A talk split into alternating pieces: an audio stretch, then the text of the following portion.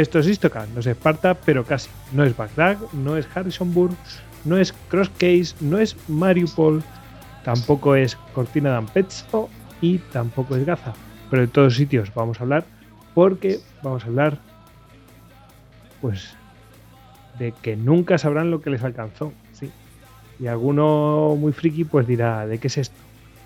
Eh, vamos a ver de qué es esto. Eh, es un poco friki, ya lo veréis. Pero bueno, para aquí, ¿a quién tenemos aquí? Pues tenemos aquí a Tony Gumbau, arroba en eh, Twitter. ¿Qué tal, Tony? Bueno, Nit, aquí andamos. Y vamos a hablar de algunos casos que, bueno, hay más tiros en la cabeza que en las películas de John Wick. Sí, sí. Se, ha cortado, Tony, pero. ¿Puedo a repetir o.? Mm, si quieres, desde que te he dicho yo, desde que te he presentado. Bueno, Nit, aquí andamos. Vamos a hablar. Vamos a ver que los generales italianos también mueren y vamos a ver más tiros en la cabeza que una película de John Wick. Pues, sí. Eh, pues eh, estáis oyendo por ahí a Alex, a arroba Alejandro HDZ Talún. ¿Qué tal, Alex? ¿Qué tal, chicos? Buenas, buenas noches. Aquí, de vuelta en la trinchera, ¿verdad? Tengo que verme yo dos de esa trilogía. bueno, pues eh, la, de, John Wick. Yo creo que he visto la primera y no veas, tremendo. Pues yo, no, yo, no he sido yo no he sido capaz de encontrarla, ¿eh? Está la 1 y la 2 por ahí en diversas plataformas, pero vamos, la 2 y la 3, pero la 1 no, no la encuentro. Yo la vi en su momento.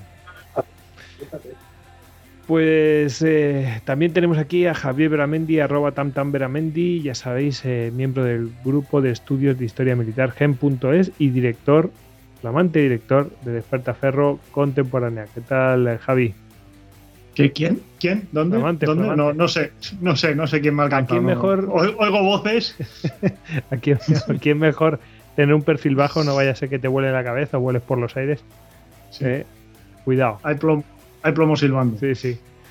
Eh, y también tenemos a Rodri, arroba Rodericus eh, barra baja Rex. ¿Qué tal, Rodri? Pues aquí estoy, invisible, cual fantasma de StarCraft. Muy bien, muy bien. Sí, sí, sí, sí. Y bueno, el que es friki, bueno, pues se habrá dado cuenta de esto. Mira, lo he traído. A ver. A ver. Pues no lo vemos. A ver. Ahora.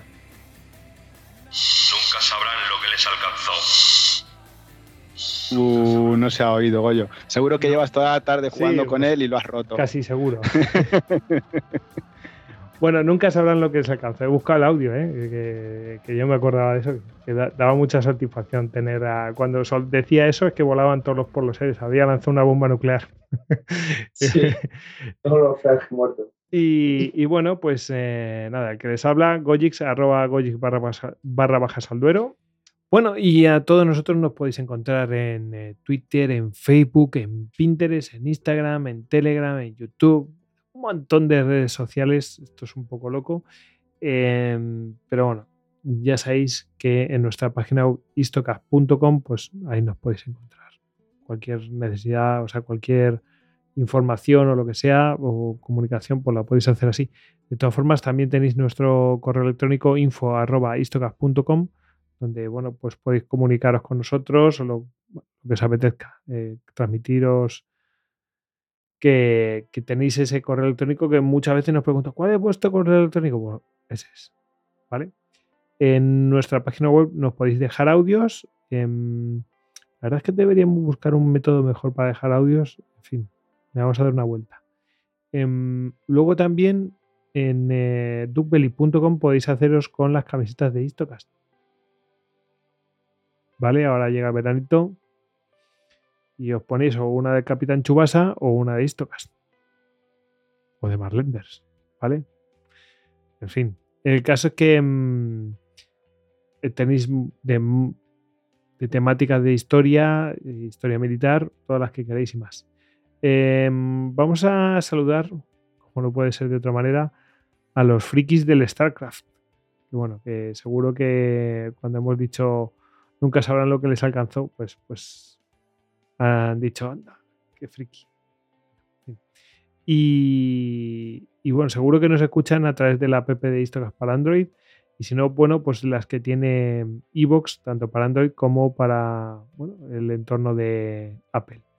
Y mm, si queréis ayudarnos, bueno, pues eh, nos podéis ayudar dejándonos comentarios en iTunes y en Evox y dándonos cinco estrellas en, en iTunes y me gustas en Evox. Todo eso hace que, bueno, ganemos visibilidad y otras personas, pues, eh, nos encuentren. Lo mismo digo para YouTube, pues que nos deis a me gusta y comentéis, por supuesto, eh, que compartáis o suscribáis y todo esto. Pero si queréis realmente eh, ayudarnos todavía más, tenéis la opción de hacer mecenas.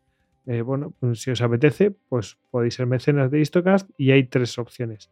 Está a través de Patreon, ¿vale? A través de las suscripciones para fans en Evox y los miembros del canal en YouTube. Con la que os sea más cómoda, pues os guste más, pues, pues, lo hacéis. Fenomenal. Em, y nada, sin más eso.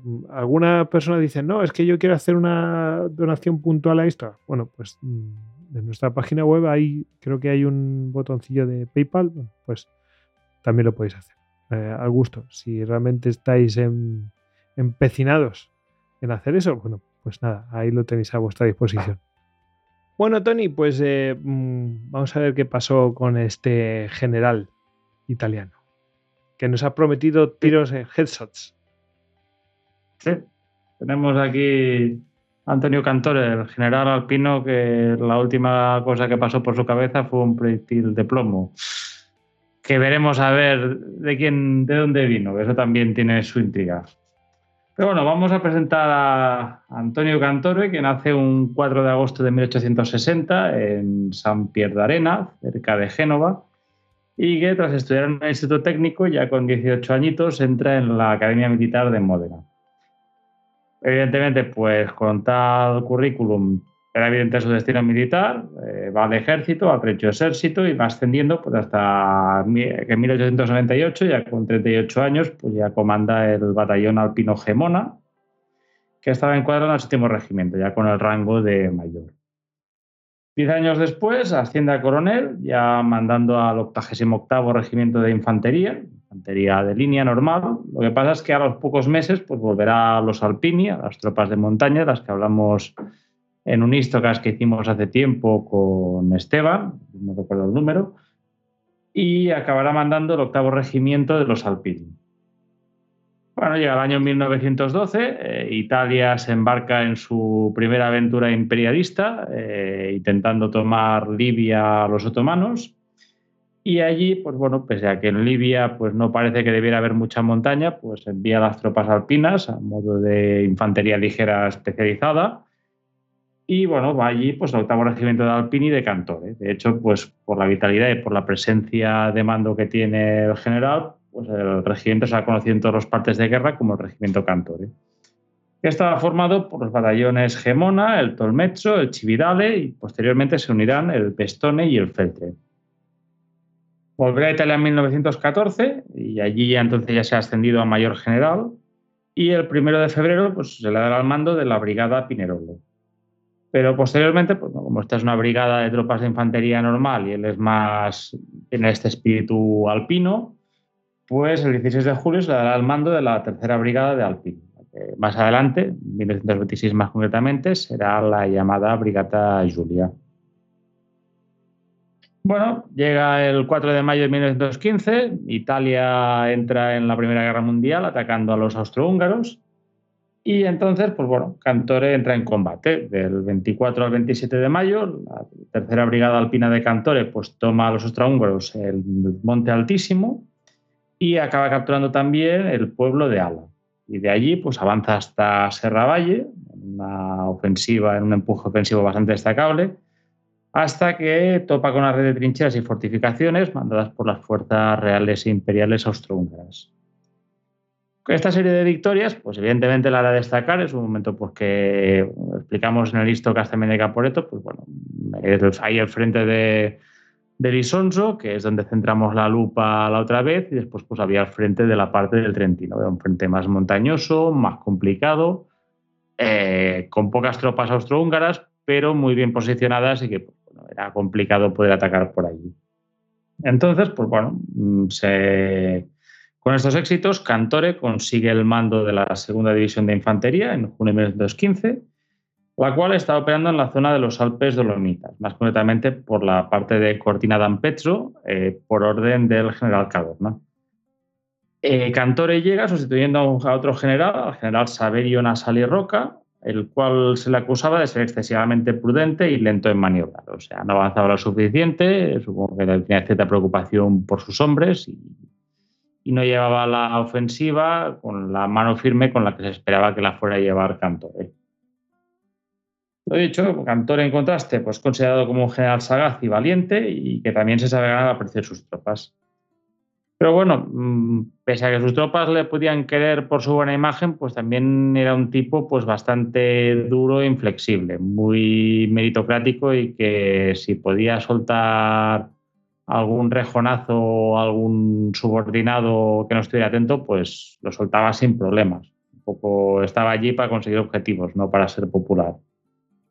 Entonces, bueno, mm, Cantor y su división se encuentran frente al macizo de las Tofane, a posiciones montañosas por allí cerca del Trentino, y para tomarlo deben capturar una posición austrohúngara que se llama el Castelletto, que era un torreón rocoso eh, que dominaba la Tofane di Rozes, una posición que estaba en manos italianas, y el monte Lagazzoi, que este en cambio estaba en manos austrohúngaras. Entonces, bueno, esa posición pues ya había sido varias veces atacada por los italianos, sin éxito, porque las tropas austrohúngaras, allí había completamente un regimiento de Kaiserjäger, de tropas de, de montaña y bastantes unidades de ingenieros austrohúngaros pues, que la habían fortificado muy bien y bueno, tenía esta reputación que el soldado italiano la consideraba casi como inexpugnable. Pero bueno, Cantore está allí y Cantore tiene un plan, que su idea es básicamente pues, mover dos cuerpos de ejército y que ataquen pues, toda la línea del frente, para ver si así pueden conseguir alguna rotura de frente y así poder flanquear el Casteleto y mirar de tomarlo desde atrás. Bueno, hay unos primeros movimientos. El 7 de julio, pues la artillería pesada italiana pues, empieza a bombardear las posiciones lo que pasa es que, bueno, mm, quizá el conseguir los cuerpos de ejército que se muevan para un simple general de división, pues, pues algo complicado. Y el busca una alternativa, pues quizá que sea más sencilla, que no se requieran todos los medios de, que con los medios de una división pudiera bastar. Y esa consiste en tomar lo que se llamaba la Forchella di Fontana Negra, que era una posición que una vez tomada, pues permitía bombardear desde sus alturas el castilleto. ¿Qué pasa? Pues que bueno, esta posición, las posiciones austrohúngaras allí estaban a una altura de 1800 metros por encima del nivel del mar y los italianos pues tenían que atacar desde 1300 metros sobre el nivel del mar. O sea, claro, había una posición, unos 500 metros de diferencia de altura en pendiente, pues las tropas italianas pues tenían que ir cavando trincheras y galerías pues, bajo el atento fuego de las tropas austrohúngaras, tanto de sus fusiles como de sus ametralladoras. Lo cual, pues bueno, aunque podía ser un plan factible, pues evidentemente el coste en recursos humanos en los italianos podía ser bastante potente. Entonces, bueno, para llevar a cabo este nuevo plan, pues Cantore decide pues, que, bueno, que quizá con los mapas no basta y que hay que ver el terreno en persona. Y bueno, llegamos la mañana del 20 de julio de 1915 en que Cantore pues, dejó temprano el Hotel Posta donde se hospedaba, donde se hospedaba en Cortina d'Ampezzo, en el centro de la ciudad, para dirigirse a la villa de Berberi, donde tras unirse con los oficiales, pues Cantores sale a reconocer las posiciones en compañía de algunos soldados. aquí hay varias versiones. Algunos dicen que iba con dos soldados, en eran un capitán de Estado Mayor y un sargento, mientras que otras fuentes dicen que eran cuatro soldados. Bueno, la cuestión es que ya es el atardecer, empieza a oscurecer y encuentra un buen punto de observación desde el cual pues, bueno, puede ver las líneas austrohúngaras y allí, pues, apoyado en una roca, pues saca sus prismáticos y empieza a estudiar las posiciones enemigas. Entonces, bueno, al cabo de unos segundos eh, empiezan, hay varios disparos cercanos y resulta pues que bueno, hay una bala que le pasa cerca de él, no muy lejos de él, le pasa por encima y ya habrá otra bala pues que en este caso pues le impactará en la frente matándolo en el acto. Lo cual, pues bueno, mm, según cuenta un oficial que estaba por entonces por allí, un oficial Kaiser Jäger, que era el pintor Otmar Bruscher, dice en palabras textuales, el general seguía desde las cercanas posiciones italianas las fases del combate. Ni el sonido de los proyectiles le hacía moverse de su puesto. En un momento dado, sin decir una palabra, dejó caer los prismáticos y cayó abatido en el suelo. Una bala le había dado en plena frente. También, bueno, hay otro testimonio de un pintor eh, italiano, en este caso, de Tirardo Rosaro, que era voluntario Salpini, que decía que la opinión más común de las tropas italianas era que el general Cantore pues, había sido fácilmente localizable por el francotirador austrohúngaro por el berreto, el sombrero, una especie de combinación entre kepi y sombrero de, sombrero de visera, que llevaba, que bueno, tenía una nave discreta franja roja bastante ancha y un águila dorada. Evidentemente eso cantaba como una mala cosa en, esas posiciones de montaña. Y me parece posteriormente, pues el ejército italiano disimularía más los rangos en los gorros para evitar que hubiera más bajas como este caso. Bueno, evidentemente, pues hay la hipótesis esta del, del francotirador austríaco, austrohúngaro, pero bueno, en esa zona pues había la mayoría eran tropas austríacas, que bueno, se acomoda bastante a la, la narrativa italiana de guerra y bueno, de hecho, pues hasta el propio general Cantore pues será condecorado con la medalla de oro al valor militar y será el primer general austro el primer general italiano en morir en combate. He buscado números, no he podido encontrarlos, pero bueno, yo hablé hace poco con un aficionado también al tema italiano y decía pues, más o menos que la cifra seguramente de generales italianos muertos en combate no debía pasar de la docena los cuatro años que lleva, bueno, perdón, los tres años que llevará Italia de guerra, pues bueno, ya vemos que supongo que si cogiéramos los datos de generales que cayeran prisioneros serían mucho más amplios, pero bueno. Aquí Cantore pues ya es el primero que muere en combate, será enterrado en un mausoleo muy fastuoso el propio Danuncio, que también pues, parece ser que por carácter era muy parecido a Cantore, pues le llega a dedicar un poema, una especie de elegía funeraria. Y bueno, mm, lo que decíamos, pues bueno, la bala austrohúngara, pues durante un tiempo era la, unánimemente considerada la culpable de la muerte de Cantore, pero con el tiempo pues se ha ido discutiendo. O sea, hubo autores que llegan a sugerir pues, que al propio general Cantore pues, le habían hecho el fragging. Explicamos en el Histocast de Vietnam pues, que, evidentemente, pues, si tú eres un soldado que tiene un general o un oficial superior muy motivado y que lo puede llevar a la muerte, pues quizá pues, si que suceda una muerte aparentemente accidental, pues puede ser conveniente, aunque la fuerce ese propio soldado.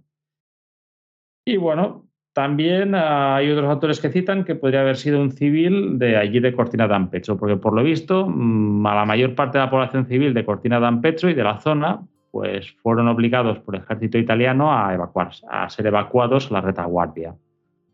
Y además, pues bueno, buena parte de esa población pues llevaba muchos siglos siendo súbditos del, emperador de Austria, con lo cual pues eh, era como una especie de pequeña quinta columna que podían tener también los italianos en la retaguardia.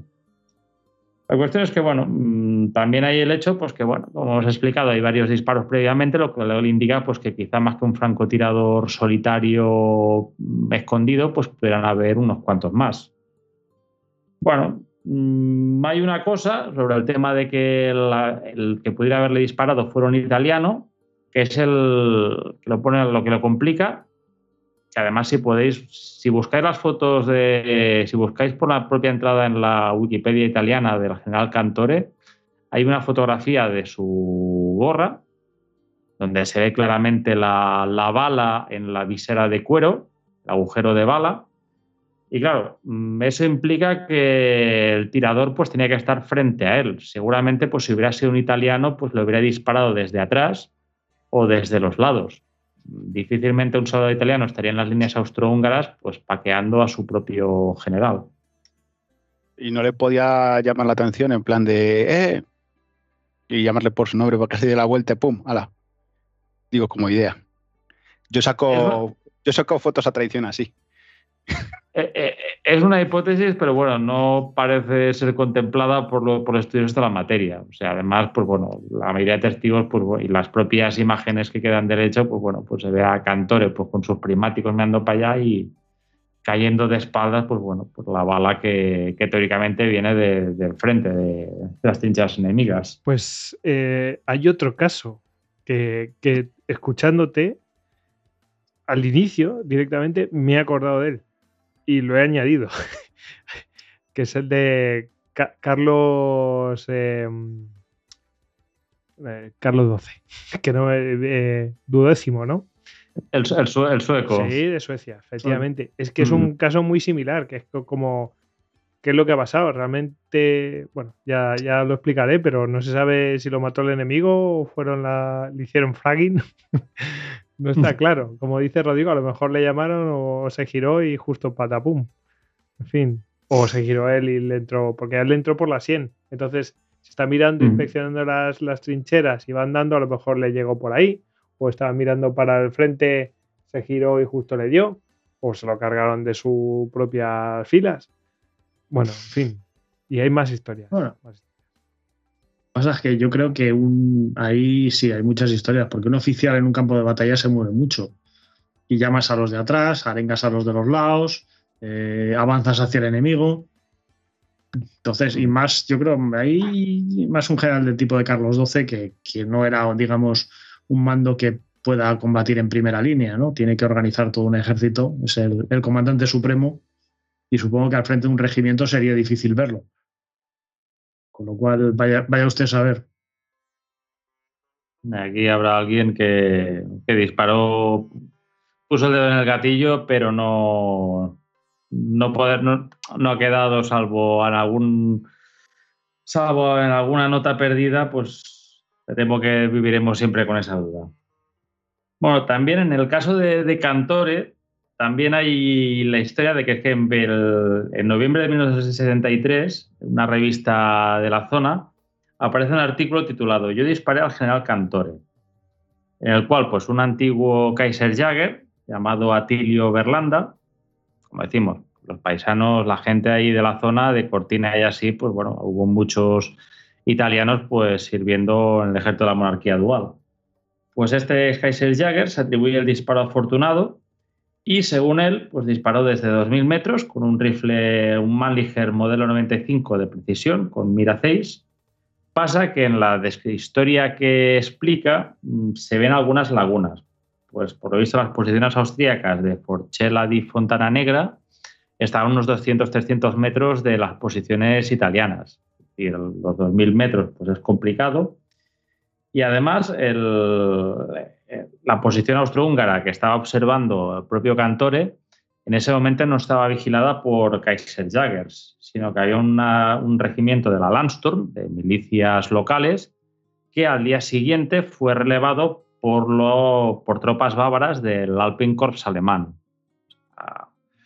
lo comentamos que no visto las tropas de montaña. Se envió un pequeño destacamento de tropas bávaras especializadas en guerra de montaña allí a la, zona, al frente del Trentino, pese a que Alemania no le había declarado la guerra a Italia, ni Italia le había declarado la guerra a Alemania. Pero bueno, ellos siempre podían, bajo la premisa de que o eran voluntarios o les había enganchado el combate y se estaban defendiendo allí, pues bueno, había una cierta negación plausible por parte de los alemanes. Claro, con todo esto, pues la historia de Berlanda pues genera ciertas dudas. Eh, también hay un autor llamado Gunther von Ligen que atribuye la muerte de Cantore a un tirador tirolés.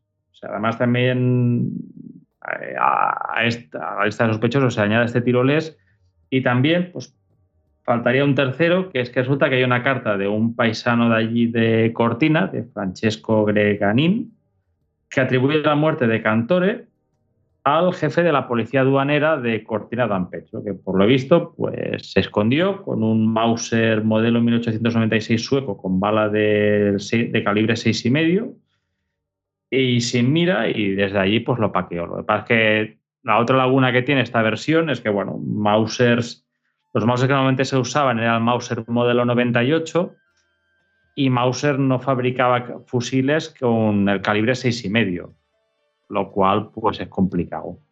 Con el tiempo posteriormente se ha ido revisando la, propia gorra de, Cantore, como decimos, si buscamos, pues hay allí se ve el orificio de la bala, y por lo visto ese orificio tiene un diámetro que cuadra más con la bala italiana, con el 6,5, a ver, no olvidemos que el, el carcano de 6,5, bueno, el Mannlicher carcano, pues ha dejado víctimas ilustres por el camino, como presidentes de Estados Unidos. Pues el 6, una bala de 6,5 mm, y no el calibre empleado por los austrohúngaros, que era algo mayor, un 7,92 o un 8 milímetros. Hay un periodista, Pablo Giacomel, que decía que la bala era de 6 milímetros y cuadraba con una pistola italiana, pero aquí los especialistas pues pensaban sus dudas porque los italianos entonces usaban o el revólver eh, Bodeo modelo 1874, que es del 1035, o la pistola Glisenti modelo 1910 de 9 milímetros, por lo cual, pues, de haberse usado estas armas, pues el diámetro del agujero pues, sería algo mayor. Lo que pasa es que también, posteriormente se ha mirado, y aunque el diámetro de la bala que aparece, que del agujero de bala que hay en la gorra de Cantore, ahora nos parezca de 6,5, no quiere decir que en su origen no puede ser de 8 milímetros, que con el tiempo, pues bueno, mm, ese agujero pues se hubiera ido contrayendo, contrayendo hasta tomar un tamaño parecido al de 6,5. Decimos, pues bueno, tenemos tres sospechosos, el Berlanda, el tirolés y el jefe duanero de Coordinada en Pecho, Seguramente pues ahora podríamos meter la música de Se ha escrito un crimen y ponernos en modo Jessica Fletcher a investigar, que cosa que ya hemos hecho un poco. Pero bueno, mm, aquí tenemos pues un general pues caído en combate. Eh, los generales italianos cuando no huyen pues también mueren.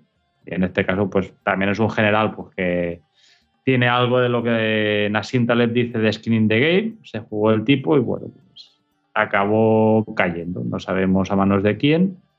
Pero bueno, era una historia que tenía ganas de contar hacía tiempo y qué oportunidad más perfecta pues que esta.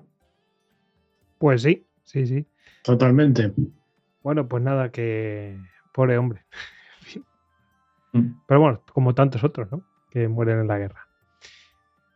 Bueno, pues si os parece, ahora me pongo con el, el eh, esto lo improvisado sobre la marcha, pero como me conocí un poquito la historia, pues eh, la cuento. Aunque he de decir que esta historia merece la pena contarla mm, pues con, eh, con Emilio Malanedo, y no me salía el nombre, que fue el que me puso sobre la pista. De, este, creo que hablamos offline sobre todo esto y, y bueno, pues eh, estuve mirando y todo esto y son imágenes bastante crudas, por si os interesa. La historia del eh, rey Carlos eh, duodécimo de Suecia. Creo que lo he dicho bien. Pero vamos, Carlos XII de Suecia. ¿Ok? Bien, pues este hombre nació en 1682 y con 15 años pues fue rey a los, creo que a los 13 años se le murió la madre y a los 15, pues nada, pues eh, a tres años después se murió el padre y por lo tanto, bueno, pues heredó él. Eh, se trataba de, un, lo resumo muy rápidamente, ¿eh? todas las campañas que hace, pues merece la pena dedicarle el tiempo necesario. De hecho, es que yo creo que se podría hacer hasta un programa de él, pero resumo rápido. es un rey expansionista, ¿no? no se sabe muy bien su política más que la política exterior, es decir, bueno, pues ahí voy eh, a moverme, nacionalista, imperialista, bueno, pues todo un modelo de, del absolutismo, ¿no? Y, bueno, pues alianzas con unos, con otros y, ir invadiendo, ¿no? Bueno, pues además se consideraba que, tenía una especie de aura protectora, ¿vale? Como, como ya os hemos hecho spoilers y estás en este programa, obviamente, pues no le funcionó. Y, bueno, pues em, para unos era considerado como el salvador del imperio sueco y para otros, bueno, pues eh, el que terminó de llevar a Suecia al límite.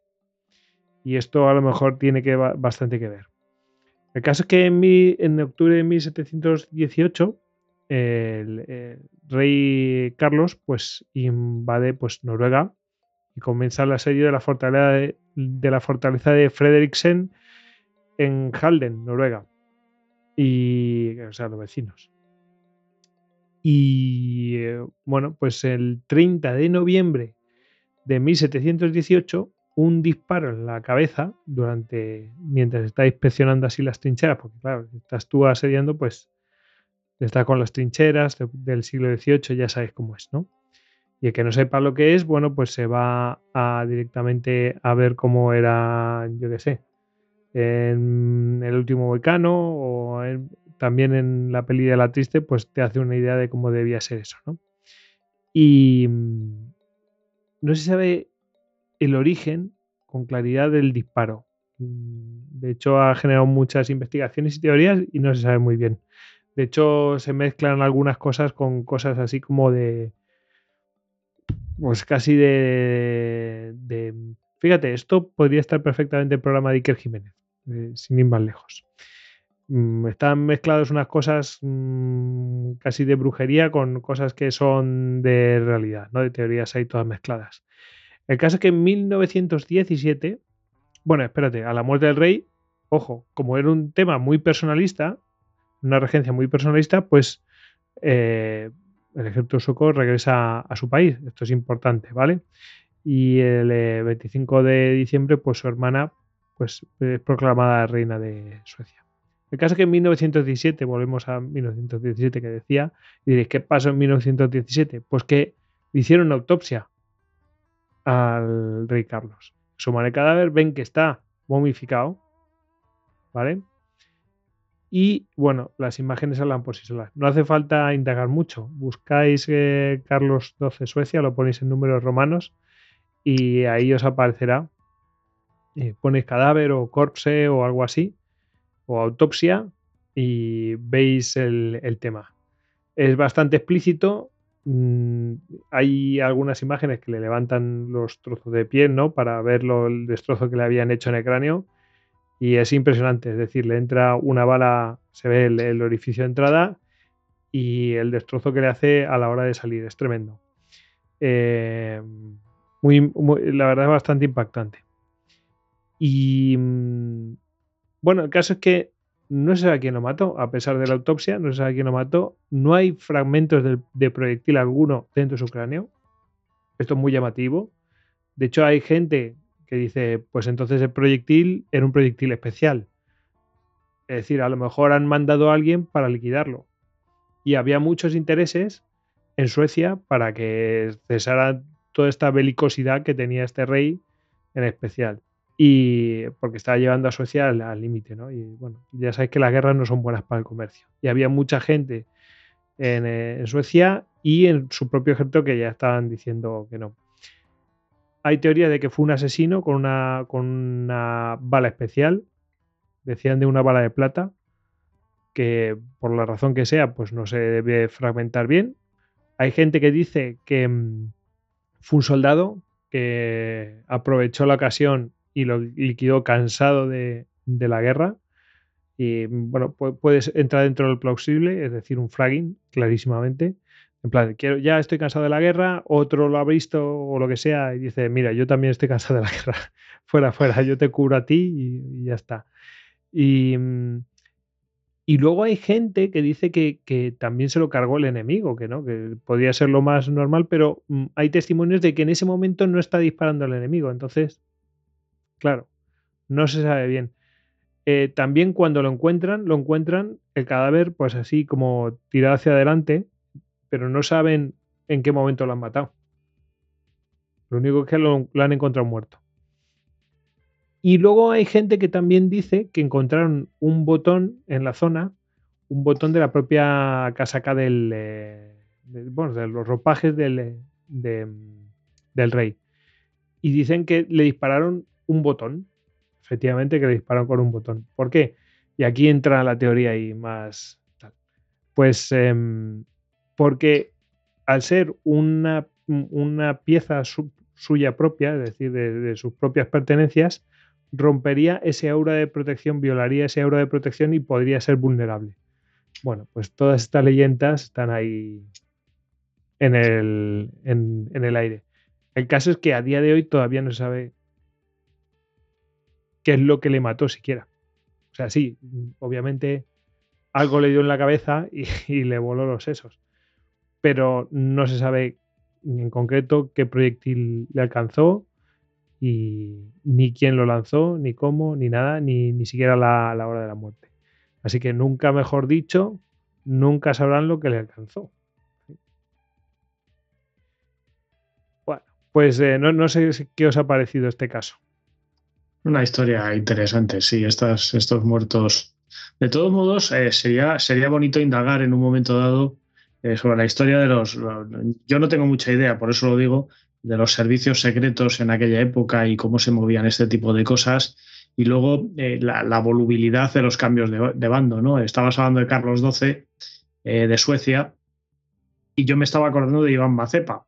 Iván Mazepa, que fue el atamán de los cosacos del lado izquierdo del Diester, eh, puesto por el gobierno ruso de Pedro I y que en un momento dado, eh, como el, eh, Pedro I no quiere apoyarle en la guerra contra el rey de Polonia, pues cambia de bando y se une a Carlos XII de Suecia, está con él en Poltava y acaba, bueno, pues acaba muriendo un mes después de la batalla, muere, digamos, derrotado en, en el Imperio Otomano.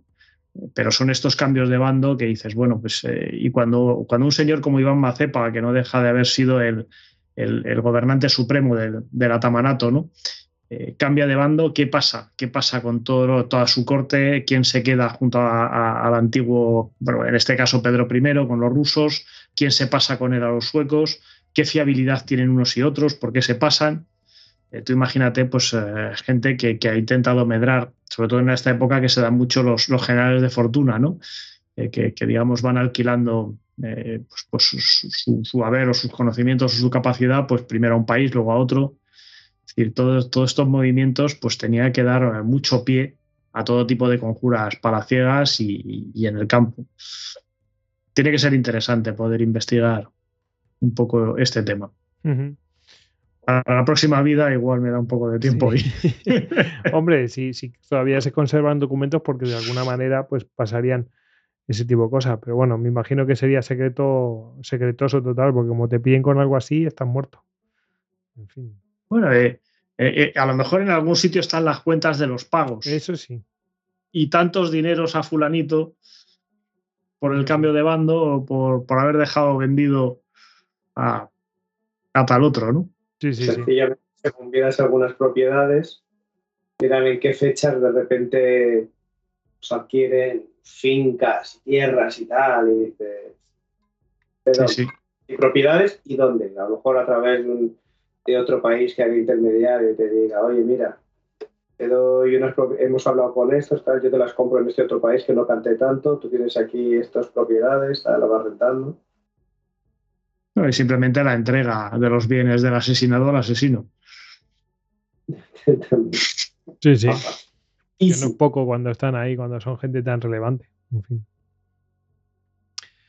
Bueno, muy bien. ¿Os parece que vayamos a un descansito?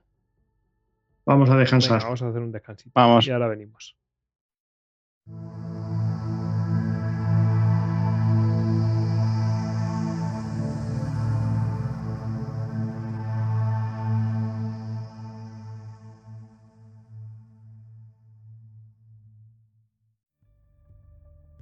Entraste en istocast.com y descargaste todos nuestros podcasts de historia. Le contaste nuestras batallitas a tu reina. Nos compartiste con tus amigos y nos escuchas en insomnio hasta la muerte. Te recomendé suscribirte cuidadosamente, persa. Quizás deberías haberme hecho caso. Esto es un vicio. Esto es locura. ¡Locura! Esto es Istocast. No es Esparta pero casi.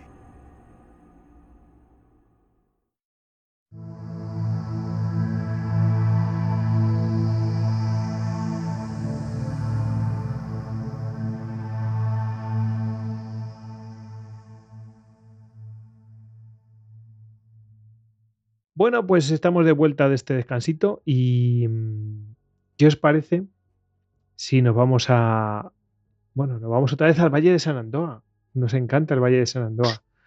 No sé, no sé por qué. si uno tiene alguna que fijación. diciendo que tenemos que ir de viaje, yo qué sé, a así los histocastos, nos tenemos que ir a Normandía, no sé qué. Yo creo que nos estás mm, eh, metiendo aquí subliminalmente que tenemos que ir al Valle de San Andoa. No, no sé por qué. Sí, sí. Lo vamos a recorrer a pie, desde, desde Cross Case hasta Harper's Ferry. Exactamente. en varias puede jornadas. Puede ser eh, en primavera o en otoño que baje alguna vaguada o algo así y nos helemos así de golpe. Exacto. Pues sí, si te parece, Goyo, nos vamos a ir al Valle de Shenandoah. Eh, bueno, pues a un acontecimiento que en su momento eh, fue un auténtico bombazo, causó auténtico estupor y muchísima pena en todo el sur y especialmente pues, en Virginia. ¿no? Eh, estamos a 6 de junio de 1862, nos podemos imaginar la escena. Eh, hay un jinete eh, que avanza solitario y lleva un cadáver cruzado sobre la silla, digamos, de su caballo. ¿no? poco a poco pues va corriendo la voz, los soldados que están allí van reconociendo ese cadáver. Es un general muy joven, tiene 33 años, edad delicada, si uno quiere hacer comparaciones. Eh, y además eh, se puede comparar más, ¿no? Para, para, la zona del Shenandoah, pues ha sido un auténtico, entre comillas, mesías. Es, es un personaje eh, que en ese momento su fama está por encima de la Stonewall Jackson y está por encima de la Jeb Stuart. como decía, acaba de alcanzar el rango de general hace apenas dos semanas y en realidad es un personaje muy controvertido porque, para empezar, no es un, no es un militar, no es un general, eh, no tiene las capacidades. Eh, como ya comentamos en algún programa de, la campaña de Jackson en el Shenandoah, eh, es más un líder guerrillero, es más un líder de acciones de, de, retaguardia que un auténtico comandante de tropas. ¿no? Le falta la capacidad para imponer disciplina, sus soldados son prácticamente eh, sus amigos, sus allegados. De hecho, él había creado una compañía de caballería ya antes de la guerra. Eh, bueno, pues a raíz de los acontecimientos de Harper's Ferry y de toda una serie de cosas, pues había creado una pequeña compañía de caballería que básicamente eh, eran sus colegas, o sea, era, pues había con un grupo de amigos, para, digamos, básicamente, según decían, imponer el orden eh, pues entre los belicosos o los eh, peleones habitantes de la zona del valle, que por lo visto pues el, sábado por la noche tendían a, emborracharse y a, bueno, pues a organizar peleas. ¿no? Entonces, pues este, esta unidad, estos Mountain Rangers, como los llamó, que él en buena parte sufragó y que en el fondo pues eran los hijos díscolos o, más aventureros de, de, las familias pues adineradas, típicas familias del sur de la zona, eh, bueno, pues crearon esta pequeña unidad, ¿no? Es interesante porque en el fondo pues eran, eran jóvenes buscando una forma de meterse en peleas, pero pareciendo que lo que querían era disolver las peleas. Eh, Turner Ashby, que es nuestro personaje, eh, era hijo de, un, género, de un oficial que había combatido en la guerra de 1812, su abuelo había combatido en la guerra de independencia, es decir, estaba hecho para, para bueno, pues la profesión de las ah, armas. ¿no? Es que suena al, a Forrest Gump. Cuando hablan de, del, eh, ¿cómo se llama? El, teniente Dan. Eh, sí, sí, exactamente. Teniente Dan. es el, equivalente. habían estado sus familiares en todas las guerras. Lo que pasa es que es un personaje que ya antes de la guerra adquiere fama, eh, bueno, tiene una cierta fama de excéntrico también, ¿no? Es decir, se dice de Turner Ashby que le encantaban las carreras de caballos, que montaba como un auténtico centauro, pero que le gustaba cuando había una carrera aparecía sin anunciarse eh, a la línea de salida, es decir, cuando daba la salida, él llegaba galopando desde lejos, se metía en la carrera, adelantaba a todo el mundo, lo ganaba y cuando cruzaba la línea de meta se marchaba galopando sin siquiera pararse a coger el premio ni a saludar a nadie, ¿no? Es decir, hacía este tipo de, cosas curiosas. Estalla la guerra de secesión, lógicamente él se enrola en la, milicia de Virginia como caballería, eh, enseguida toda esta compañía suya pues también se enrolan con él y se van uniendo a lo que viene a ser el, regimiento de caballería o la unidad de caballería del, ejército del Valle. Eh, aquí sucede, en, los primeros meses de la guerra, sucede un acontecimiento muy relevante. Eh, Turner Ashby, que en el fondo había sido un, fiestero, ahora os leeré además una descripción porque es otro elemento curioso, eh, que había sido pues un viva la vida, ¿no? entre comillas, eh, pierde a su hermano en una situación bastante crítica. Eh, unos soldados del norte, eh, no se sabe muy bien, pero parece que lo asesinan estando herido. él se encuentra después con el cadáver bastante maltratado y bastante saqueado y jura odio eterno. Y a partir de ahí lo que va a hacer es cumplir sus misiones como jefe de caballería bien, pero bastante al límite, eh, pero sobre todo es cazar soldados nordistas. Es cazar soldados nordistas, es, ir a por ellos, es buscar pelea, es estar constantemente hostigando. Es una película de estas de la guerra civil, ¿verdad? Americana. De en plan de grupo de no sé quién que son súper crueles con el enemigo y no sé cuántos. Pues en esta situación, como digo, llega Jackson al ejército del Valle, eh, Ashby manda a la caballería, que son un montón de compañías, es un regimiento que tiene un montón de compañías, llega a tener hasta 21 si no me acuerdo mal, lo cual es una auténtica burrada, eh, pero la manda de aquella manera, es decir, eh, no es raro que la caballería de Ashby se vea sorprendida en una casa haciendo noche, pues cenando alegremente por una patrulla del norte. cuando están en función, pues efectivamente son capaces de crear pequeños bloqueos para retrasar el avance de los nordistas y permitir que las tropas de Jackson pues tomen sus distancias. También, como comentamos en el, segundo programa de Shenandoah, pues su caballería puede de repente dispersarse para dedicarse al saqueo o salir a escape por una serie de disparos nocturnos y dejar plantado todo el mundo, ¿no? Es decir, el, gran problema que tiene Jackson siempre con Ashby es la disciplina. La disciplina, eh, y de hecho intenta cesarlo, intenta dividir la caballería en varios, eh, bajo varios mandos. Eh, tampoco sale bien, Ashby se resiste. Al final, contra la voluntad de Jackson, lo ascienden a general que ahí ya echa espumarajo por la, por la boca.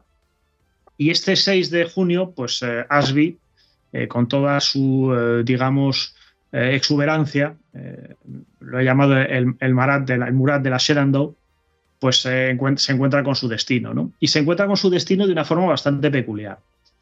empiezo con un par de descripciones del personaje, porque es interesante su aspecto físico. decía uno de los locales que era uno de los eh, personajes más pintorescos de la guerra. Medía un metro setenta y dos, pesaba unos 50 kilos, era eh, muy moreno de complexión, de hecho lo llamaban el árabe. Eh, su, pelo y su barba eran muy negros, eran muy densos, muy fuertes, y además la barba le crecía muy alta en las mejillas, con lo cual realmente parecía que llevaba una toda una, una máscara. ¿no?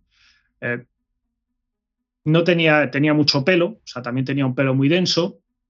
Eh, bueno, eh, hablando precisamente este personaje, dice, hablando conmigo, me dijo que llevaba bajo el fuego 60 días, pero que no, aquello no le incomodaba. Eh, citando palabras de Asby, dice, me como unas pocas manzanas, bebo algo, algo de agua de manantial, aprieto mi cinturón un par de agujeros o dos y todo listo. Estoy también como si hubiera comido un festín. ¿no? Esta es una de las versiones de, Ashby, por supuesto, eh, que enamora a las damas y, todo esto. ¿no? Eh, por otro lado, eh, pues un, un, un, soldado de Cincinnati, del norte, escribió de Ashby. Era un hombre totalmente inculto y tenía una cara tan fea como, puedo, como recuerdo haber visto en un mortal era una de esas caras que demuestra la doctrina de la total depravación. Era de una complexión más oscura que muchos mulatos.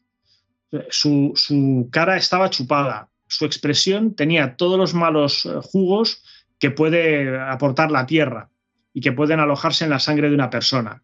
Su frente era baja y, digamos, eh, se, iba hacia atrás, ¿no? Y era formidable, no en, en, inteligencia o en previsión, sino en eh, valentía o sea, en, y, malignidad. Esto son dos opiniones contrapuestas, lógicamente. Eh, el norte, las tropas del norte llegaron a ver a Ashby a todas partes. Eh, donde había un jinete montado en un caballo, automáticamente ese era Ashby, un día el pánico, había que tener mucho cuidado, Ashby atacaba de día, atacaba de noche, atacaba desde atrás, eh, es verdad que cuando él reunía un grupo de caballería, pues en general sus jinetes eran bastante mejores eh, que los jinetes de que disponía eh, el norte. Y bueno, pues se convirtió en un auténtico terror, sobre todo para los grupos de forrajeadores o para cualquier tropa que se retrasara. Bien, aquel 6 de junio, precisamente, el ejército de Jackson estaba abandonando Harrisonburg con destino a Crosscase y como en muchas otras ocasiones, pues Ashby estaba, estaba allí dispuesto a proteger la retaguardia, a retener a los, a los federales que lo seguían, que además se veían muy impedidos porque había sido una semana de, lluvias intensas. Aquella primavera se recordará en el Valle de Senando como la primavera más húmeda de la historia, muchos años después. Si les habían caído unos auténticos diluvios encima, lo cual, eh, digamos que a los primeros que pasan por un camino les da cierta ventaja, los que llegan después pues se encuentran que aquello es un barrizal completamente machacado.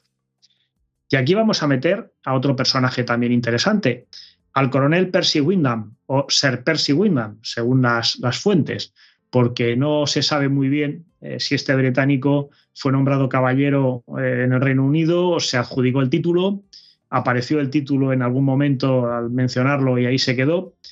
Pero vamos, estamos hablando, pues, eh, como comentábamos antes, de uno de estos generales, bueno, nobleza, nobleza guerrera, simple mercenario, había combatido en Francia, había combatido, luego se había enrolado en la Marina francesa, eh, luego se había enrolado en, la, en, el ejército británico, luego había combatido en Italia. Eh, en fin, eh, parece que era un personaje bastante pomposo, muy grande, y de las cosas de las que fardaba es que él había llegado allí al Senando para matar o capturar a Turner Ashby. ya tenemos aquí el, enfrentamiento casi casi a nivel personal, ¿no? Eh, se le puso al mando del, eh, eh, de un regimiento, del primer regimiento de caballería de Nueva Jersey, y parece que además, bueno, pues él lo convirtió en una unidad bastante eficaz, ¿no? Y aquel día, pues pasado mediodía, efectivamente parte hacia el sur, en avanzadilla de los ejércitos federales, junto con su regimiento y elementos de, otros dos regimientos de caballería, el sexto de Ohio y el cuarto de Nueva York, perdón, y el primero de Pensilvania, de otros tres regimientos de caballería. Son unos 400 hombres en total, lo cual da una masa de jinetes bastante importante. Avanzan por el camino que va a Crosscase y eh, se encuentran con una emboscada. Sea, se meten directamente, eh, Windham se mete directamente en una emboscada que le ha tendido Ashby con su caballería. Eh, avanzando por el camino, pues empiezan a dispararles por los flancos desde, desde los bosques. Se encuentran con que otros elementos de la caballería de Ashby cargan contra ellos y aquí, eh, bueno, pues parece que la, caballería de la Unión hizo de forma unánime, volvió grupas y salió escopetada hacia el norte, eh, de vuelta hacia sus propias filas. El, que no, el que no salió escopetado hacia el norte, por lo visto, fue Windham, que según la, leyenda o la, intrahistoria, se asqueó tanto de ver hundir huir a sus tropas que dijo que no quería mandarlos más, se bajó de su caballo y se entregó. Aquí empieza para Windham un pequeño, bueno, eh, pequeño eh, camino, digamos, eh, lo diré, Via Crucis. Porque claro, aquel hombre que tanto había fardado de que había venido a cazar a, Turner Ashby, pues se vio capturado por Turner Ashby y parece que los soldados del sur se cachondearon bastante de él, ¿no? Mientras iba, iba avanzando, lo iban llevando hacia, hacia el puesto de mando de Jackson para que allí pues, lo interrogaran, eh, lo liberaran bajo palabra, en fin, lo que se hacía en ese momento. Llegaron a, utilizar el peor de los eh, insultos para, para Wyndham, lo llamaron Yankee, cosa que él no soportaba como buen británico. Curiosamente estaba luchando con los Yankees, pero él no era un Yankee, ¿no? Él, era un caballero militar, era un combatiente. El caso es que, bueno, pues aquí tenemos eh, esta escaramuza que, por un lado, eh, es una, la última victoria de Ashby, podríamos decir, y provoca lo, que va a suceder a continuación. En Harrisonburg, que es desde donde ha bajado eh, Wyndham con su caballería, con la caballería de la Unión, eh, llegan los generales Fremont y Bayard, que son los que mandan pues, el, ejército unionista que está bajando y su caballería. Y lo primero que, hacen es prohibir que las tropas vayan más hacia el sur. O sea, aquí nos paramos, ya nos han hecho una emboscada, nos han tomado unos 60 prisioneros junto con uno de nuestros coroneles. No vamos a seguir. Bayard se tiene que quedar con la caballería haciendo una pantalla y quedar separado. Pero en algún momento alguien convence a Bayard, se cree que fue el coronel T.L. Kane, que mandaba eh, bueno, un, batallón de infantería de Pensilvania conocido como los fusileros de Bucktail, porque llevaban en, el sombrero llevaban colas de ciervo enganchadas. Eh, que bueno, pues que allí abajo en el campo han quedado nuestros hombres tendidos, hay heridos, hay muertos, tenemos que recuperarlos, no nos podemos quedar aquí, ¿no? En el otro lado, Ashby, que está hablando con el coronel Imboden, que es uno de sus oficiales, eh, pues está deseándose volver otra vez al combate. Es decir, venga, tenemos que seguir, tenemos que tenderles otra emboscada, Esto lo que hay que hacer es avanzar hacia ellos y luego retirarnos para que nos sigan y les organizamos otra. Es decir, Asby no estaba, el propio Gameboden le dice, bueno, pues tranquilo, si lo que hemos logrado es estupendo, o sea, les acabamos de meter una buena paliza. ¿Por qué queremos más? ¿no? ¿Qué, ¿Dónde buscamos más? Con esto estamos bien. Pero bueno, como dicen, eh, los dioses ensalzan y ciegan a aquellos a los que quieren perder. Y efectivamente, Asby organiza eh, una nueva emboscada. Pone a Imboden con la caballería sobre el camino, o sea, cuando ve que llegan las tropas de la Unión para encargarse de los heridos un poco con cautela, pues él manda a Imboden con la caballería para que los atraiga de camino abajo y se mete en los bosques por la cara norte, digamos, del camino, eh, con la idea de que, bueno, pues cuando la caballería de la Unión cruce por delante de sus posiciones, pues los atacarán de flanco y podrán eh, derrotarlos. Para esto, Ash Hasby, que es un oficial de caballería, va a mandar dos regimientos de infantería, curiosamente. El 58 de Virginia y el primero de Maryland, los dos confederados. Eh, con ese mete con estas tropas, avanzando en columna por los bosques, y se topa con los fusileros, eh, con los Bucktail eh, Rifles de, de que también se habían metido por el bosque flanqueando a su propia caballería. Y aquí se organiza un tiroteo bastante intenso eh, donde la caballería confederada pues, no puede participar porque meter la caballería en los bosques es, tremendamente peligroso.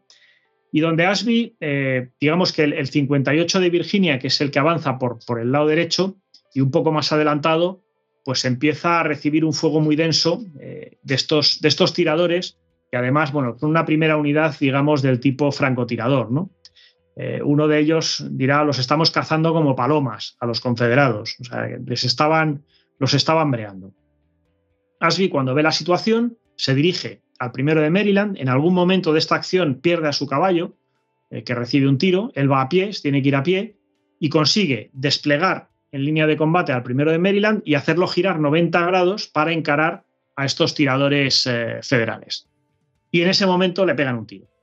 No se sabe muy bien, porque por la descripción de la herida, la bala podría haberle salido por el pecho, con lo cual pues se ha hablado de si pudo ser una bala confederada, eh, pudo ser una bala de la Unión, pudo ser una bala que rebotó, o simplemente Asby estaba mirando hacia sus hombres para arengarlos y hacerlos avanzar. Es curioso, ¿no? Y el caso es que haya un personaje tan importante, ¿no? Que no está, salvo que alguien lo reivindique o admita, siempre hay esta leyenda alrededor, ¿verdad? Sí, sí, a ver un poco qué es lo que ha podido pasar. Eh, bueno, en la guerra de secesión fue bastante, fue bastante habitual, ¿no? El propio Jackson moriría eh, recibiendo un tiro de su propia gente eh, durante una patrulla nocturna. bueno, moriría. Ese, todo el mundo, bueno, no murió en ese momento, pero bueno, fue causante de un después, papá, papá. Digamos que efectivamente hubo una neumonía, contrajo una neumonía a raíz del, arrastrarlo por el barro para sacarlo de allí, probablemente que, que lo acabó matando, ¿no? Pero aquí sí, se sabe de dónde salieron los disparos, más o menos, y qué unidades había en la zona, y eran confederados, es decir, no, había ni, no hay ninguna duda. Eh, pero bueno, en el caso de Ashby, pues eh, como digo, fue una pérdida sentidísima por el sur, o sea, automáticamente los periódicos se hicieron eco de la noticia, de hecho, él fue llevado el día 6 a Cross Case, donde Jackson había establecido su cuartel general, se montó rápidamente una capilla ardiente, donde el propio Jackson pidió que se le dejara solo para rezar. Jackson era muy religioso, como sabemos, eh, pero estuvo, se, mostró muy afectado porque realmente había perdido a un excelente jefe de, caballería guerrillera, probablemente no lo, no lo, deseable en un ejército más grande, pero sí eh, bueno, pues lo necesario en las circunstancias del valle a pesar de su indisciplina. Eh, el día 7, que fue un día de descanso para el ejército de, del valle, pues ya se le envió a Charlotte, eh, al otro lado de las montañas, donde hubo una nueva capilla ardiente, y el día 8, el día en que se libran las batallas gemelas de Cross Case y Port Republic, pues eh, su cuerpo está en la Universidad de Richmond, otra vez en capilla ardiente, eh, con bueno, pues, centenares de personas desfilando para, para despedirse, ¿no? Es decir, fue un auténtico... Sí, sí, pero, pero, pero, o sea, ¿cuántos días lleva desde su muerte ya? Pues ya son dos días, ¿no? Y además estamos en junio. Con lo cual debía de empezar a, oler un poco, sí. A partir de aquí, bueno, pues. Te, eh, puedo apuntar una cosa. Hay una foto que dime, de eh, Asby, así con cara como de Rasputin y todo esto. Y, me parecía así, ¿no? Con una mirada profunda. y tan profunda, como que estaba muerto. Es una foto post-mortem de, de, una de estas capillas ardientes. Pero le han puesto en una postura y todo esto que, que parece como que te está mirando. Eh, era, era muy rollo, victoriano o qué? Sí, era muy habitual eso en, en, aquella época. Era la forma de demostrar que el criminal famoso había sido abatido. Sí, pero que normalmente se ve que está muerto, ¿no? Pero en este es que tú le dices, mira, fíjate qué mirada más intensa. Y no te dicen que está muerto, y dice, joder, la verdad es que tiene una mirada penetrante. Sí, sí, tan penetrante. Y mucha barba. Y mucha barba. Se ve que tiene mucha barba. está mirando desde el otro mundo, digo. Totalmente. Otro de los, eh, bueno, otro de los episodios terribles que hubo con la muerte de Ashby fue la búsqueda de, recuerdos. bueno, a su caballo, la, cola del caballo que lo llevó prácticamente se la, se la raparon, se empezaron a repartir eh, mechones de pelo de la cola del caballo de Asby, sus objetos personales, hubo otros, bueno, entre otros Simboden tuvo que recuperarlos un poco a bofetadas para poder mandárselos a su familia, porque claro, aquí el que más, el que menos, eh, bueno, pues casi casi desmontaron el cadáver, ¿no? Es decir, fue tremendo. Y la verdad es que le duró una semana, porque una semana después de su muerte, eh, un general de caballería menos conocido, pero también importante, James Evelyn Stewart, salió con su brigada para dar la vuelta al ejército del Potomac, al ejército de McClellan, lo rodeó por el completo, eh, destrozando depósitos de suministro, reventando comunicaciones y tal, y ocupó el lugar de Ashby en los periódicos y, digamos, en la fama de la caballería de Virginia, ¿no? Es decir, él va a ser el, el, máximo exponente eh, de esto. Pero bueno, pues eh, además, Stuart tuvo un antecesor. Te, iba a decir, además, tú fíjate que dice, qué importancia, ¿no? Sustituir una, es como yo que sé, como si cambias al, delantero centro, yo que sé, o, al número 10, ¿no? De un equipo.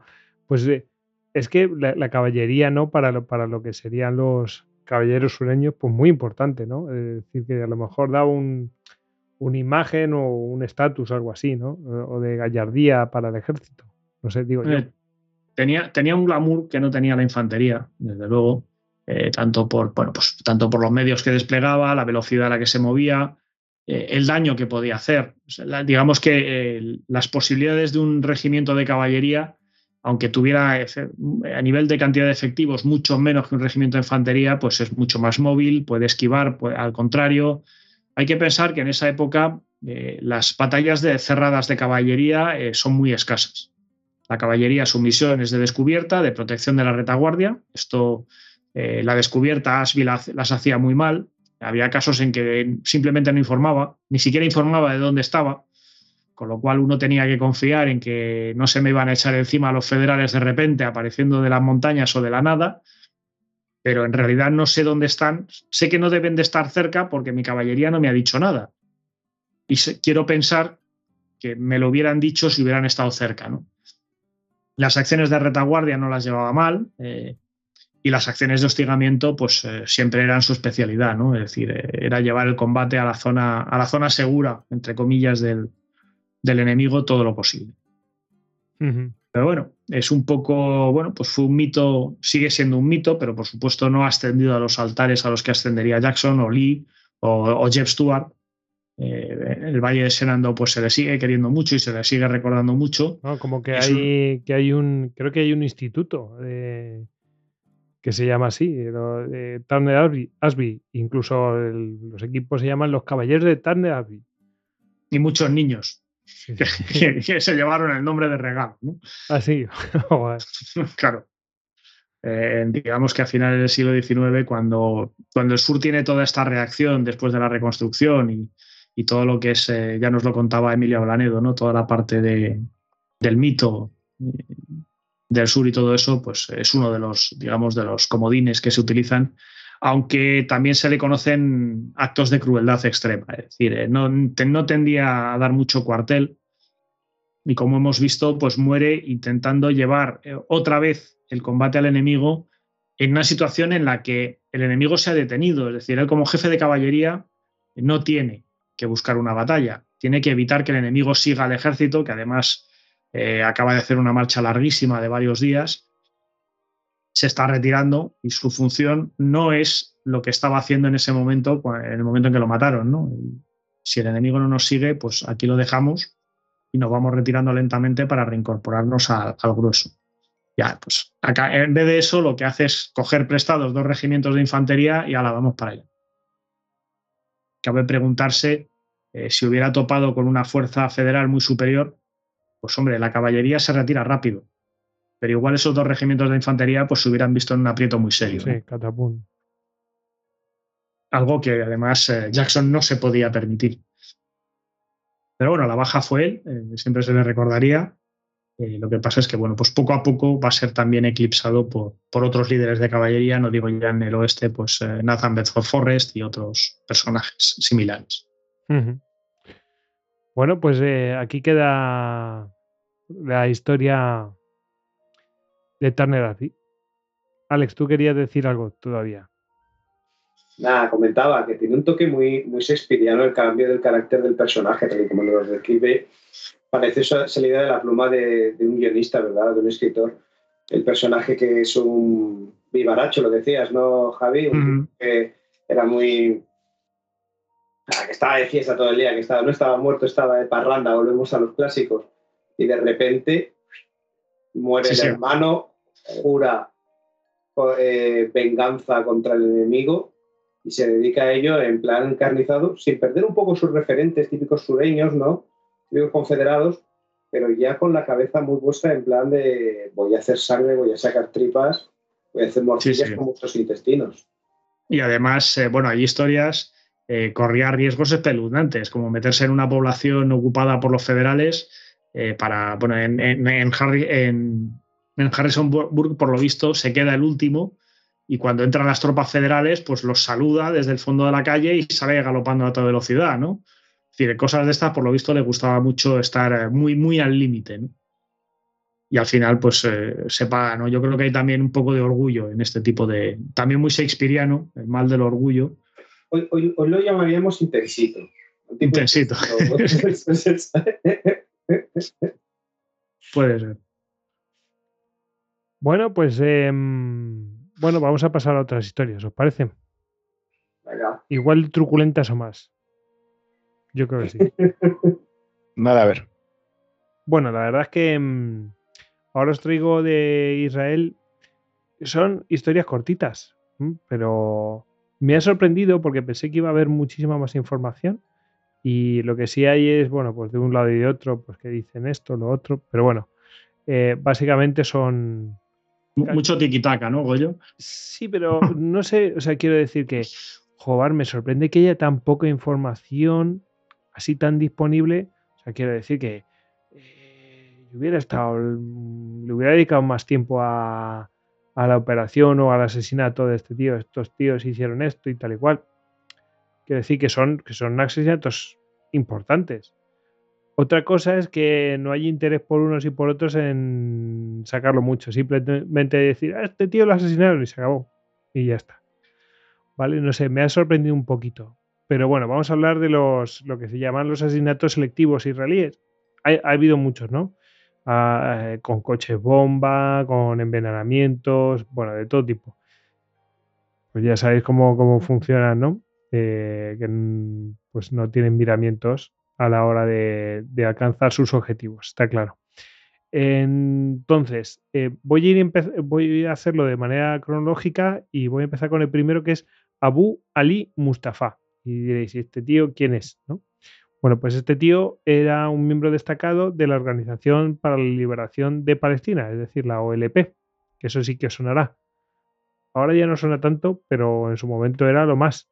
Eso te iba a eh, decir, Goyo, a los viejunos nos sonará. Sí, efectivamente. Las últimas jornadas juveniles puede que un poco menos. Claro, te suena más Hezbollah, jamás, más ahora Hezbollah que, que jamás, pero bueno. Y, el ISIS. Y efectivamente. Ahora suena. La OLP, digamos que era como, como diríamos, como la organización que estaba en cabeza o que estaba ahí mm, representando los intereses palestinos, la, la, más importante, ¿no? ¿Y quién estaba ahí al frente de ella? Pues estaba Yasser Arafat que era este que iba con, la Palestina, ¿no? Que se llamaba, y que salió en la ONU así con, el, con la ramita de olivo y todas estas cosas. Bueno, pues así, muy rápidamente. Pero bueno. Eh, este el cinto siempre, ¿eh? ¿Perdón? Y la, pipa con la pistola que haga el cinto.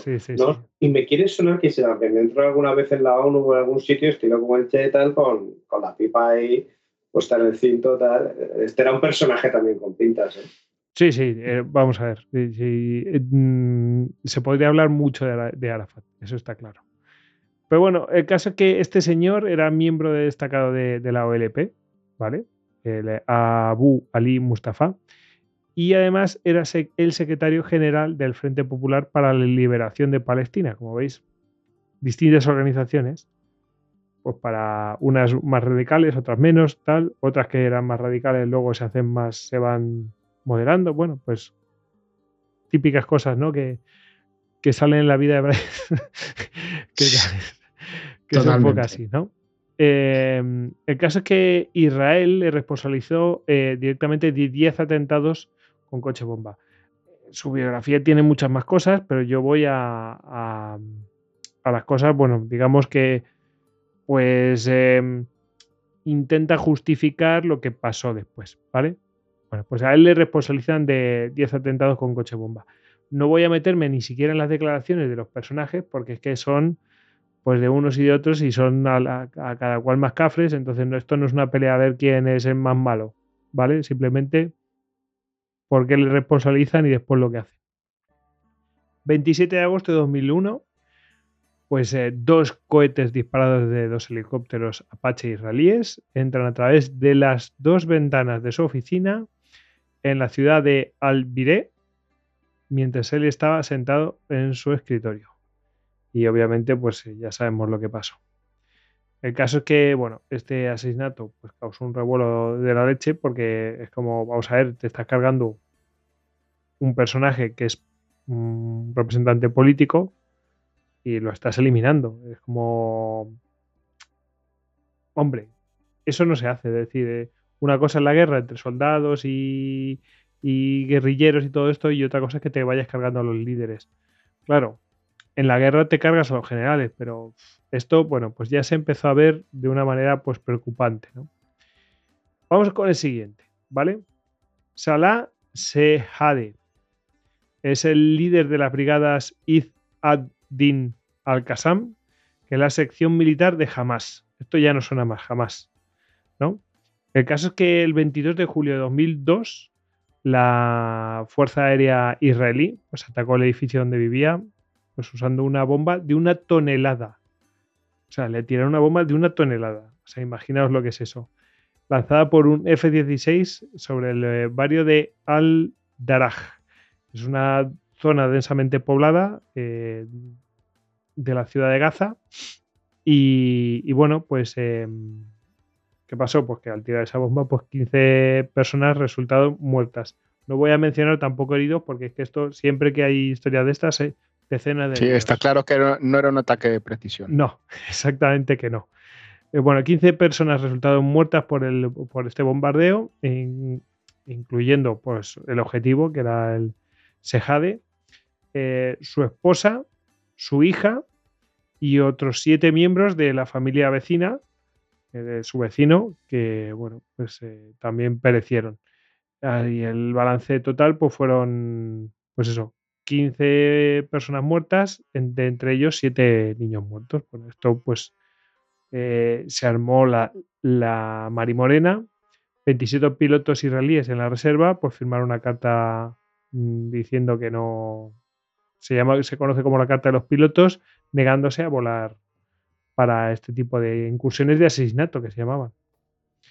Y o sea que en el propio Israel, pues esto pues no se veía demasiado bien, especialmente cuando había lo que se después se empezó a llamar, como, como llaman, eh, daños colaterales. ¿Os acordáis, no? Sí, lo que después. El caso es que Sarón, bueno, después de todo este revuelo y todo esto, pues Sarón admitió que tenían que haber esperado un momento mejor. Ariel Salón, ¿os acordáis? ¿no? Bueno, en fin. Pues eh, toda la polémica de mm, esto es legal, no es legal, bueno, ya sabéis. Eh, pues no, ¿no? claro. Si no, no, se llamaría. Aquí entramos, claro, pero, es que sí, pero es que entramos en el, tema de la, guerra híbrida y todo esto, tío. Es que como es que no es una guerra convencional, ¿no? Entonces eh, los israelíes se lo toman como si fuera una guerra convencional y liquidan al que pillan. Eh, que no lo intento justificar, pero claro, a nuestros ojos es decir, esto es una barbaridad. Pero los otros no ceden y así están. Es, el eterno problema del derecho en la guerra, ¿no? Es decir, qué normas jurídicas y qué normas jurídicas no aplicas eh, en la guerra, ¿no? Aplicas y no aplicas en una guerra. Y es muy complicado. Se aplican siempre las del que gana, pero primero hay que ganar. Eh, pero si para ganar tienes que hacer esto, pues. Mientras tanto, claro tu, digamos, tu inmunidad eh, depende de que hagas estas cosas para ganar la guerra y entonces eh, demostrar que eh, tenías, o por lo menos evitar el, juicio, ¿no? Porque realmente es de lo, es de lo que se trata. yo creo que siempre es un dilema moral. y este tío tiene planes para asesinar a 100 personas. Si lo mato y hay 15 muertos más, pues salvo 100 vidas, no salvo 100 vidas. Esto es la famosa, ¿cómo era? Minority Report, la película de, mm. del precrimen, ¿no? Es decir, ¿hasta qué punto se justifica? Como cuando se cargan a Yamamoto, ¿no? Como cuando se cargan, aunque ya es una fuerza. La verdad es que ya para entonces no hacía tanta falta, porque la verdad es que lo de Yamamoto, en el, en el estado en que estaba la, Marina japonesa, pues tampoco era ya un, un enemigo de primer orden. Yo creo que ahí fue un poco no se aquilató, a lo mejor se buscó el, golpe de impacto, también puede ser. Pero vamos, ya es complicado, es complicado y no tengo a mano mucha jurisprudencia y mucho derecho sobre estos temas. Eh, sí leí en su momento mucho sobre los bombardeos masivos, sobre todo el, problema de cuando un civil es un civil y cuando un civil se convierte en militar, ¿no? Es decir, ese chaval de 15 años que está bombardeando es un civil hasta que le dan el primer Panzerfaust, hasta que lo dispara, hasta que le enseñan a hacerlo funcionar, eh, porque en el fondo, si lo dejas, pues te va a descerrajar un tanque con los cinco tíos que van dentro. Hay una cosa que hace el ejército israelí. Es muy, muy complejo. hay una cosa que hace el ejército israelí últimamente, bueno, desde los últimos años, creo yo, que es eh, avisan. O sea, te, te eh, primero te avisan ojo que te vamos a bombardear y le tiran ahí una como una bomba que hace toc toc, ¿no? O sea, una bomba que realmente no hace daño, pero lo que te da son cinco minutos para abandonar el edificio porque lo siguiente es que van a derribar el edificio, literal. No, de verdad. Y, y, simplemente avisan nada más, fuera. O sea, los civiles que están ahí. ¿Eso también es legal? Pues hombre, está destruyendo los bienes de gente que, que a lo mejor no tiene que ver. Mm, es que es un entorno urbano y la guerra se celebra en un entorno urbano. Entonces, pues hay un montón de gente que está ahí en medio, metida. Y, por otro lado, eh, ¿quién se resiste a la tentación de poner un puesto de mando junto a un hospital, junto a un colegio, eh, junto a un blanco intocable, ¿no? Entre comillas, es decir, eh, o un almacén de munición o todo este tipo de cosas. mira, yo si estoy en una guerra muy chunga, pues obviamente tengo que buscar los puntos que no me va a atacar el enemigo para poder situar pues, infraestructuras críticas. De hecho, ahora mismo en, la guerra de Ucrania están unos y otros acusándose de una cosa y de la otra. vamos. Y también hay una guerra mediática entre medio. Porque mm, si no, no elegirías protegerlo de esa manera. En fin, no vas a confiar en que el otro uh, no se va a atrever a tirar aquí a matar niños. Pues hombre, unos y otros se conocen y saben que eso lo pueden hacer perfectamente, ¿sabes? Pues exactamente. En este caso el otro ha demostrado que sí, que sí que lo va a hacer. Sí, sí, que lo va a hacer y otra cosa será el, tratamiento mediático. Pero, en fin, eso está ahí. Bueno, vamos al siguiente. Ahmed Ismail Yassin. Este a lo mejor os suena más y este fue el cofundador y líder del grupo palestino Hamas, el ala palestina de los hermanos musulmanes. Eso es, eso es Hamas. Y eh, este es un señor, así un clérigo con barbas que iba en silla de ruedas y todo esto. No sé si a lo mejor os suena un montón. Bueno, el caso es que el 22 eh, de marzo de 2004 salía de las oraciones del alba, es decir, de madrugada, eh, de la mezquita del barrio de Sabra, en su, pues obviamente su silla de ruedas, porque él era parapléjico. Y fue alcanzado por tres misiles disparados por helicópteros de ataque, probablemente Apache. Eh, el caso es que Yassin murió en el acto eh, y resultaron heridos también, bueno, resultaron muertos también varios de sus guardaespaldas y uno de sus hijos. El total, pues nueve muertos. Em, el caso es que ya habían eh, ido a por él el 6 de septiembre de 2003, cuando un F-16 de la Fuerza Aérea Israelí pues, soltó una bomba de un cuarto de tonelada sobre, el, sobre un edificio en Gaza. Yassin estaba efectivamente en el edificio en el momento del ataque, pero sufrió heridas leves. Eh, bueno, el caso es que después los israelíes confirmaron, sí, no lo hemos matado, pero íbamos a por él. Era el objetivo de la, misión. O sea que, bueno, pues sí, un, caso de, que no, no, consiguieron el objetivo, pero vamos, que era uno de estos asesinatos selectivos. Y es como te digo, esto, ¿por qué los hemos traído aquí? Porque estos son, nunca saben lo que les alcanzó. Es decir, yo creo que ni se enteraron de lo que pasó. Les cayó y ¡pum! Se acabó. En fin. Y traigo otro, traigo otro más, de Abdel Azid Ar-Ratinsi, eh, Rantisi, perdón, eh, que este también eh, fue cofundador junto al jeque Ahmed Yassin de, de Hamas. este abogaba por los atentados suicidas efectuados por civiles y obviamente los israelíes lo pusieron en el objetivo, claramente. El caso que se convirtió después de que eliminaran a Yassin, pues se, se convirtió en el jefe de Hamas. Así que pues ya, mm, imaginaos, eh, objetivo número uno. Y, bueno, pues em, el 17 de abril de 2004, pues a este hombre se lo había encargado, mm, al Yassin se lo había encargado el 22 de marzo de 2004, pues fijaos, un mes después, no llegó al mes, el 17 de abril de 2004, pues eh, se lo cargaron eh, pues fue las fuerzas israelíes con disparos desde un helicóptero. También, liquidado. a través de misiles. Una cosa pues, prácticamente como el otro. Em, mm. Luego, Said eh, Seyam, eh, este fue ministro del Interior del gobierno palestino en marzo de 2006, que esto siempre me he preguntado, ministro del Interior, no sé si llegaron a tener un, un gobierno como tal o era como, como diríamos, como ese gobierno autónomo que tenía Palestina, en fin. El caso es que mm, también era, eh, también llegó a ser comandante de Hamas y el 15 de enero de 2009, en un ataque aéreo israelí contra la, con la, contra la casa que tenía alquilada su hermano en la localidad de Jabalia, pues, eh, pues pues mataron allí, eh, por supuesto le mataron a él, a su hijo, a su hermano, a otros dos funcionarios de Hamas, eh, el director de seguridad del Ministerio Interior también y el líder local de la milicia de Hamas, eh, Mahmoud Abu Wataf. Bueno, el caso es que, como veis aquí, que pillaban, además yo estoy seguro que decían, bueno, aquí hay unos cuantos más y los limpiamos. Estoy seguro que, pensaron eso. Eh, como veis, Israel no se anda con, con cosas de estas. De hecho, no llegué a averiguar, no sé si es alguno de estos, no llegué a averiguar de un caso que, que, se hizo famoso en su momento. Recuerdo la noticia que le habían cambiado el teléfono a, un, a uno de estos, era un dirigente político, militar, no sé, terrorista. El caso que le habían cambiado el teléfono y le, habían dado una réplica exacta a su teléfono.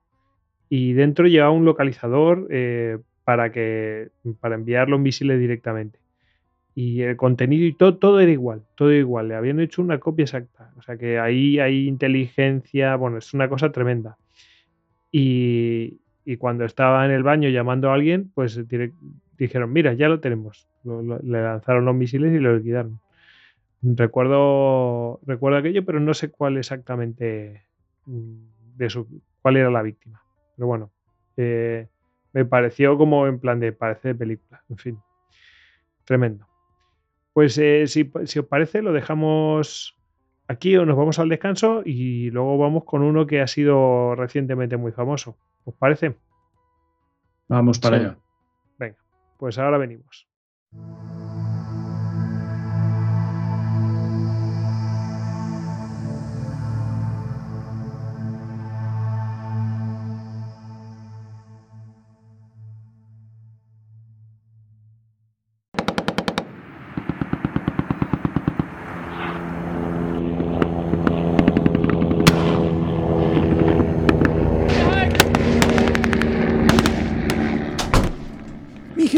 Esto es un desastre. Han destruido nuestras posiciones defensivas y debemos reorganizar la línea de ataque. Si hacemos una aproximación a los clásicos, Sun Tzu en el arte de la guerra decía... Los espeltos en defensa se esconden en las profundidades de la tierra. Los espeltos en maniobras de ataque se esconden en las más elevadas alturas del cielo. De esta manera, pueden protegerse y lograr la victoria total. Señor, estamos en Holanda. Como no reinterprete usted la teoría de placas, aquí no va a haber una montaña en siglos. Ah, montañas. Claro, maldita sea, mete. Póngame algún programa de Histocast, con grandes victorias militares. ¡Histocast! Porque quién sabe cuándo necesitarás conquistar Holanda.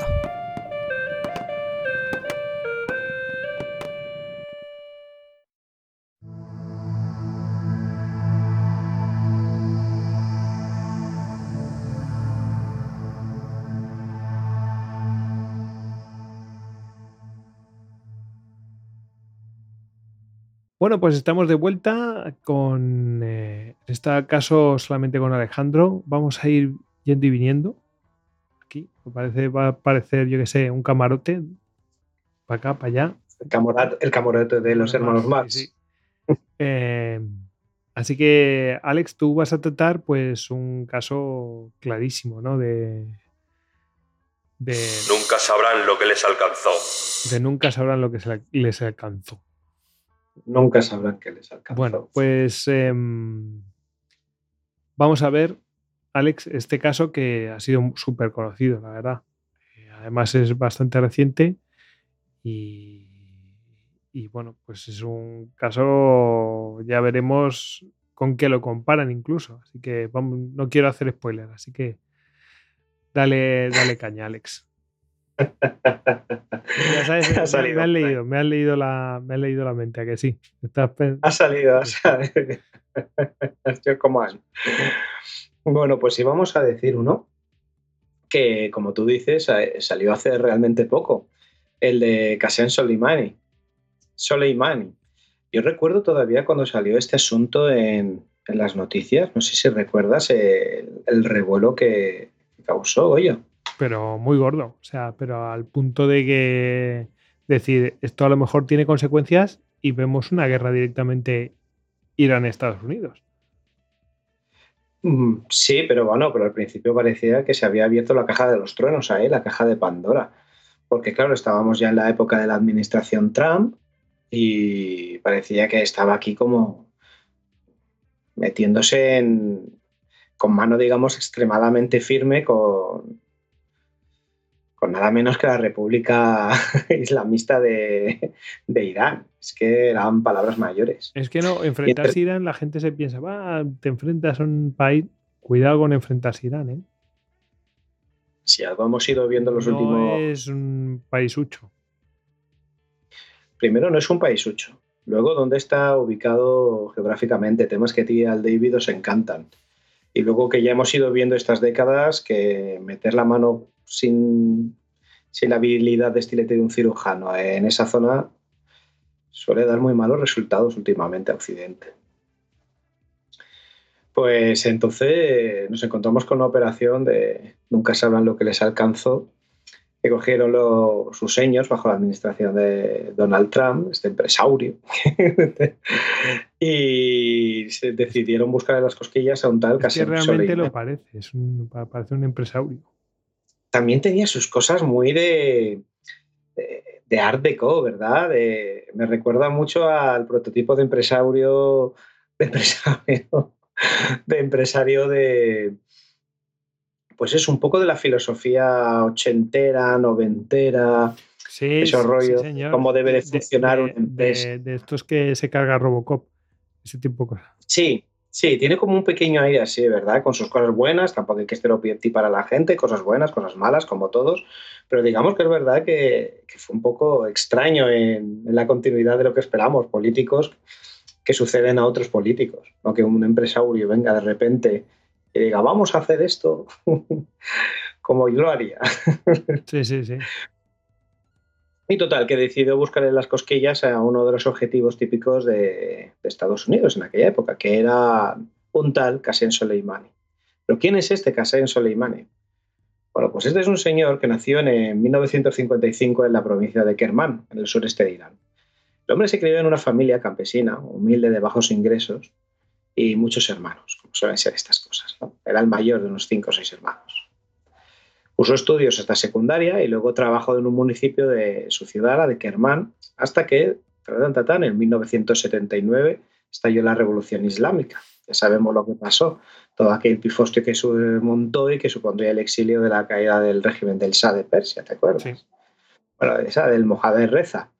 Y comenzó la República Islámica de Irán. La República Islámica de Irán. Es que son palabras que en un primer momento puede parecer contradictorias, pero no se lo sabe. Como comenzó el famoso régimen de los ayatolá. Todo esto nosotros lo, lo vivimos de muy jovencitos. yo ni me acuerdo, pero, o sea, quiero decir que cuando sucedió ni me acuerdo. Yo lo que sé es que está. No, no, el comienzo, la, quiero gente decir. Está escandalizada con todo aquello. Eh, o sea, quiero, quiero decir la continuidad. Sí, sí, porque hubo, hubo más y menos entre Estados Unidos y, e Irán. Entonces estaban ahí. Claro, nosotros por edad no conocimos al Shah, pero bueno, pero, pero cuando nosotros ya empezábamos a sentir curiosidad por qué era esto de de Irán, porque había tantos problemas con Irán, quién eran estos locos iraníes y tal, te ponías y decías, pero si esto fue anteayer, si esto fue en la época hippie, si esto fue terminando la época hippie. Pues este hombre estuvo ahí y digamos que le pilló en la juventud.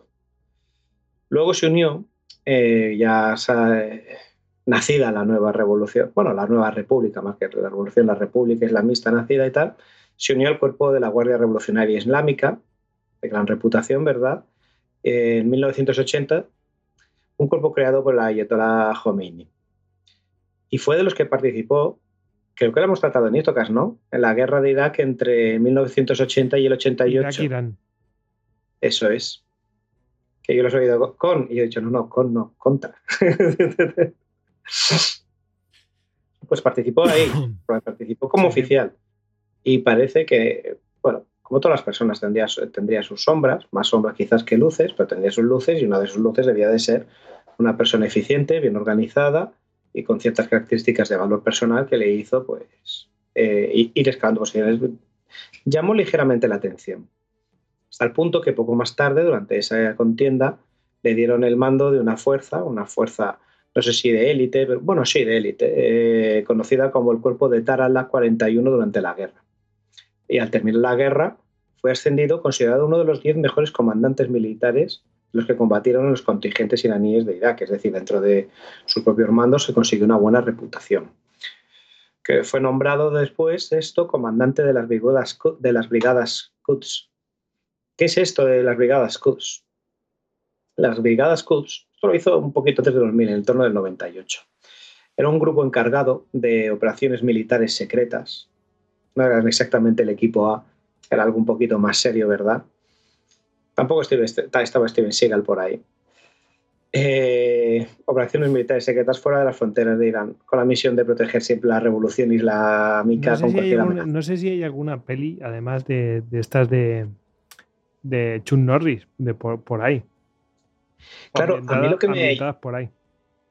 Claro, a mí lo que me llama la atención es, al igual que nos hemos bueno, empiezan a echarse de menos, ya no hacen tantas, ¿no? Pero igual que hasta los 90, el 2000, nos atragantamos un montón de peliculones con las proezas de eh, antiguos miembros de las fuerzas especiales useñas que ahora son humildes cocineros o jefes de seguridad o gente humilde, pero que de repente se ven involucrados en una trama terrorista y se cargan ellos solos a todos los terroristas super, super profesionales me pregunto si estos tendrán también su cine en el que el bueno es ellos, ¿sabes? Soy un viejo oficial de los Cubs y, estoy en una misión secreta y tal. Estaría algo en verlo. Bueno, pues estos Cubs eran un grupo paramilitar de élite dentro del cuerpo de la Guardia Revolucionaria Islámica, eh, que es la, organización militar más grande del país. ¿Cómo, cómo, y cómo no considerada por Estados Unidos. ¿Cómo se llamaban esos? Eh, los Quds. Están englobados, están encuadrados dentro de lo que sería eh, la Guardia Revolucionaria. que son.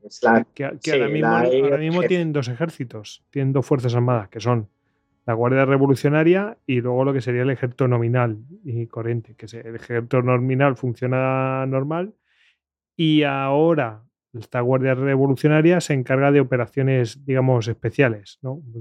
Ya, pero ya te digo que desde, entonces, entonces era distinto. Entonces, pues buscaban precisamente. Por lo que yo he leído, muy superficialmente, es verdad que no soy un experto en la materia, pero por lo que he leído por encima, es esta Guardia Revolucionaria la que aúna más recursos. más, recursos en todos los sentidos, estrategia, inteligente. Y dentro de esta Guardia Revolucionaria, donde estarían englobados estos CUBs, eh, digamos que está digamos que es la pata, la pata negra, las fuerzas especiales de la gente, aunan en un sentido tanto la inteligencia como los cuerpos de élite capaces de hacer intervenciones de cirujano. Son como las fuerzas especiales que se alquilan más allá de frontera para representar la República. Ya sabemos que en estrategia no vale simplemente con poner unas torretas entre las fronteras de tu país, sino que a veces tienes que intervenir en otros países de formas muy pintorescas. Quds es un término que significa, por lo visto, Jerusalén, en lengua farsi y árabe. Una ciudad que, lógicamente, los combatientes procuraron liberar, eh, prometieron, juran, cuando se inscriben en el cuerpo, liberar. ¿Quieres liberar de quién? pues de los judíos. liberar Jerusalén de los judíos. Están molestando mucho por sí.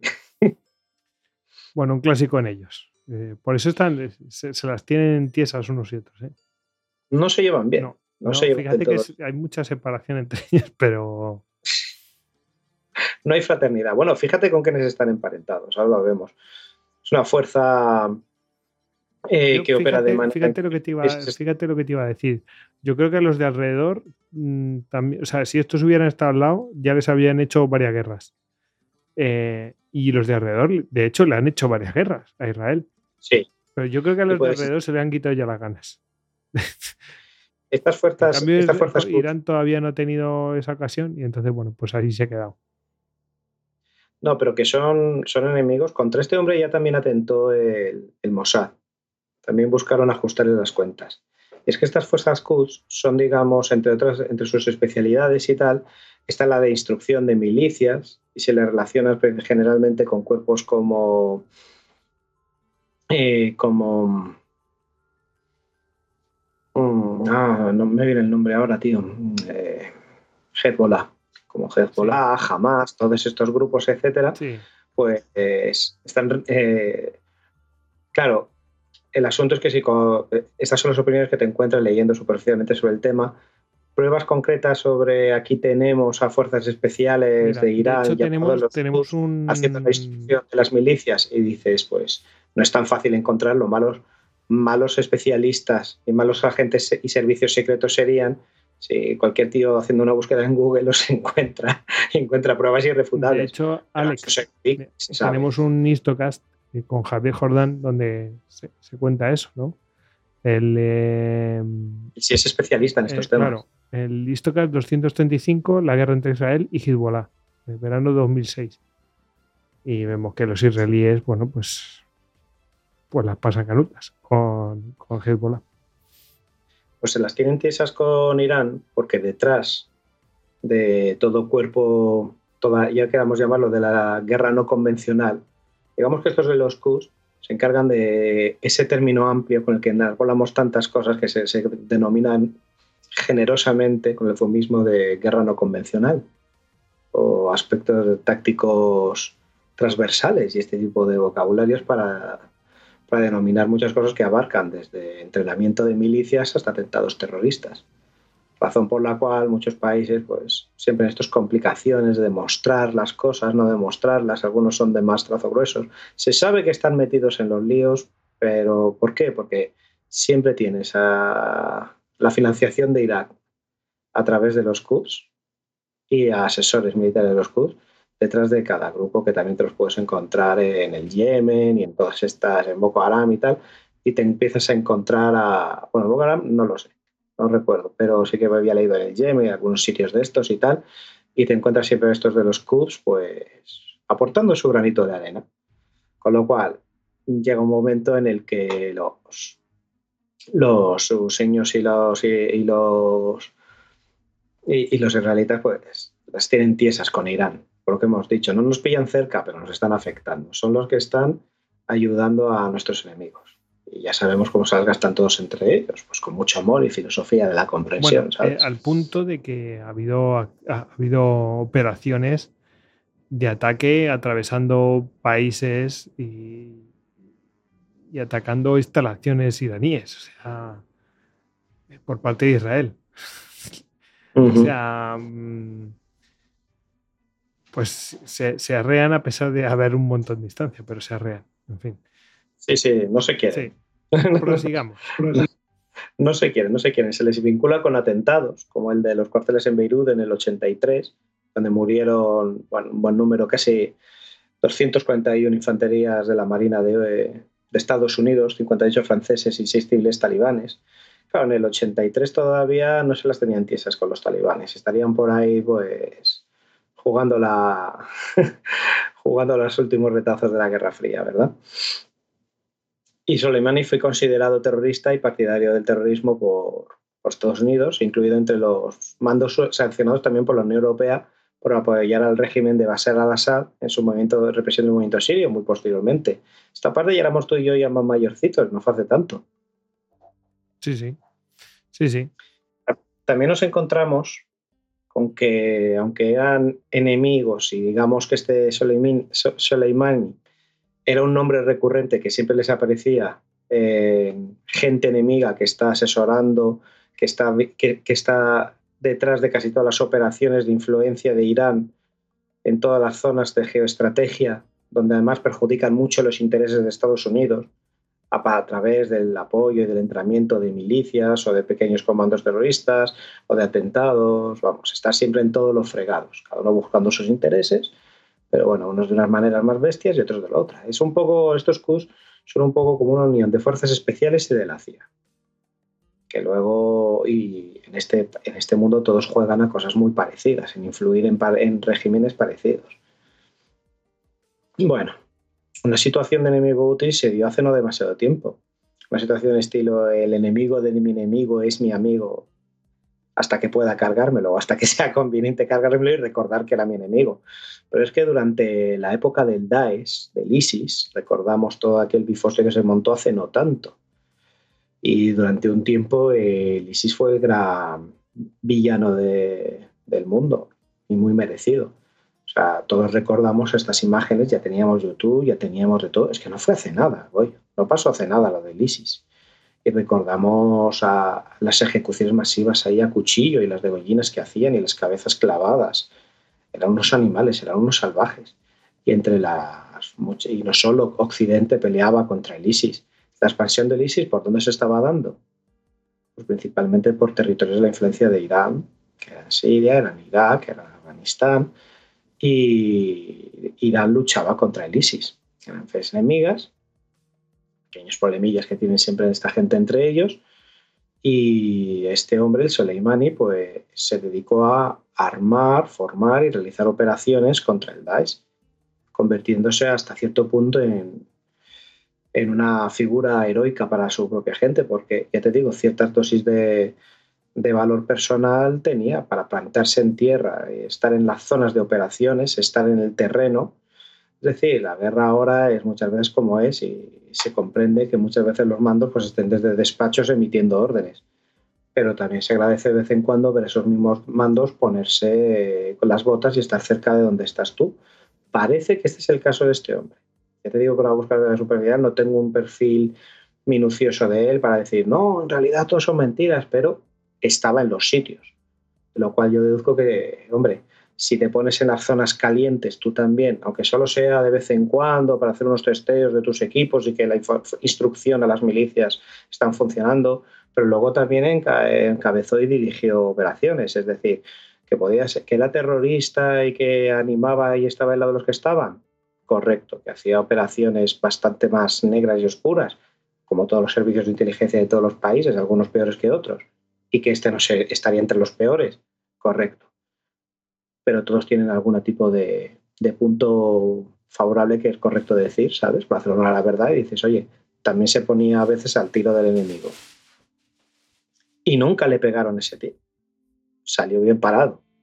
Todavía, Goyo. Salió bien parado. Porque nunca sabrán lo que les alcanzó. Entonces, em, como te digo, llegó a general de división y fue una de las figuras más importantes. De hecho, llegó a un momento en el que, en el que eh, llegó a, decirse que en realidad la, política exterior de Irán no la elegía el responsable, el embajador que tuvieran, el, ministro que tengan ahí la este figura. que era el experto, básicamente. No, que es que, es que no, sé cuál es el cargo que lleva la, eh, la, diplomacia exterior de Irán, pues todos decían que, eh, lo he leído, pero no me viene ahora el término, no sé si, es que no quiero decir el diplomático, el ministro de tal, porque no sé si es la figura ahí es un ministro o algo, pero decían que esta figura le, tenía que hablar antes con este hombre que era el que sabía lo que se cocía en todas las zonas del mundo, donde ellos tenían sus influencias y su tal, y decían, vea, estas maniobras podemos jugarlas, esto ahora no. Me imagino que había una, habría una estrategia, mm, digamos, más global, más amplia, más, más eh, bueno, aquí en España no hay estrategia. Entonces, aquí no. aquí, aquí, lo de la estrategia no, Entonces va cambiando según vaya saliendo. La estrategia son los Entonces yo me imagino que tendría una estrategia, pues, o una posición eh, en ciertos asuntos y todo esto, pues, pues más eh, mm, en el tiempo, ¿no? Eh, entonces, bueno, pues cualquier cosa que fueran a hacer, oye, mm, me consultaban y seguro que, oye, pues estamos haciendo esto, lo otro, no sé qué, pues no conviene, espérate, espérate, hazlo dentro de unos meses, lo que sea. Pues lo lógico, ¿no? Que consultas al que lleva más tiempo ahí, ¿no? Eh, bueno, eso es para ver cómo, están las cosas. Claro, es lo que siempre decimos, ¿no? Todo tiene sus ventajas y sus desventajas. Que decía que decía Churchill, eh, que bueno, se lo atribuyeron a Churchill, no sé si es exactamente suyo, yo creo que sí, que decía, la democracia es el peor sistema que existe de gobierno siempre y cuando descartemos todos los demás. La democracia tiene unas fortalezas, sin duda, muy buenas, yo fui mi defensor y tal, pero tiene sus debilidades. ¿Cuál es una de las cosas que siempre reprochamos que tienen estas democracias que tienen que estar con la ley de hierro de, la, de los políticos, de las oligarquías y esos intereses que tienen que les impiden hacer planes a largo plazo. Dicen, no, hace falta sentido de Estado hasta que tu cartera ministerial se ve, hasta países, que elecciones están amenazadas. Hay países que sí lo hacen, pero bueno, hay otros países que no lo hacemos. Hay muchos que estamos en, estamos en la B. En cambio, tienes ahí una buena tiranía islámica, tienes un buen ayatolá o un sultán que diga, mira, yo la estrategia la puedo plantear a 30 años vista. Y claro, es otra forma de plantearte la geoestrategia, es otra forma de plantearte los intereses de tu país. Y dices, ¿y no tienes miedo de que te gane las elecciones el otro? ¿Qué elecciones? He ejecutado a todos los que podrían, las cabezas de todos los que podían sustituirme están en una pica y los que vienen a, a priori, desde luego, un, un, régimen autoritario pues va a tener mucha más facilidad para mm, imponer su política y mantenerla. Digo a priori porque como son normalmente eh, regímenes mm, en su mayoría personalistas, pues también depende de las cosas que le pasen a esa persona, que la vida da mil vueltas y a lo mejor dice, me quedan pocos años, me, agobio, vamos a hacer cosas. Tienen, tienen un problema y es que al ser tan personalistas dependes de pocas personas, el conocimiento está en pocas personas son, más, son menos flexibles, son más rígidas. Mira, una, una, cosa, que tiene, una cosa que tiene Irán es que, bueno, cada cierto tiempo cambian los, los eh, dirigentes, eso es cierto. Em, entonces, bueno, mm, sí que es cierto que hay una línea que parece que siguen continuamente, no guste o no, pero sí que la siguen, a pesar de que van cambiando los, los distintos dirigentes. Pero ¿sabes qué ocurre? Que si tú cambias el, muñeco, pero todos salen de la misma fábrica, es, que... Tanto te da, no, no, te va a dar esa, frescura o esa versatilidad que tú necesitas. Si tú creas todo un sistema rígido, pues sí, tendrás, tendrás algunas ventajas, que es lo que decimos. Puedes a veces no tener ese agobio por tener que planificar toda tu estrategia en el plazo de dos años que luego tienes que volver a ser agradable con todo el mundo. Eso es una complicación de las democracias pero la flexibilidad que tienen respecto a aquellas personas que todo dependen de un grupo de personas, en estos sistemas nuestros, hombre, tú y yo estamos viendo como, como una parte de la decadencia ¿no? y de la involución y a veces nos echamos las manos a la cabeza, pero todavía estamos aquí muy bien grabando podcast y quedando por la noche y hablando lo que nos da la gana. No tan, ni tan mal. Y no estoy tomando una cerveza porque no he querido, vamos, ni tan mal. Bueno, ¿qué ocurre, compadre? Venga, vamos a... Que se acaba el DAES. Se acaba el DAES, se acaba el ISIS y hay que volver a repasar la agenda.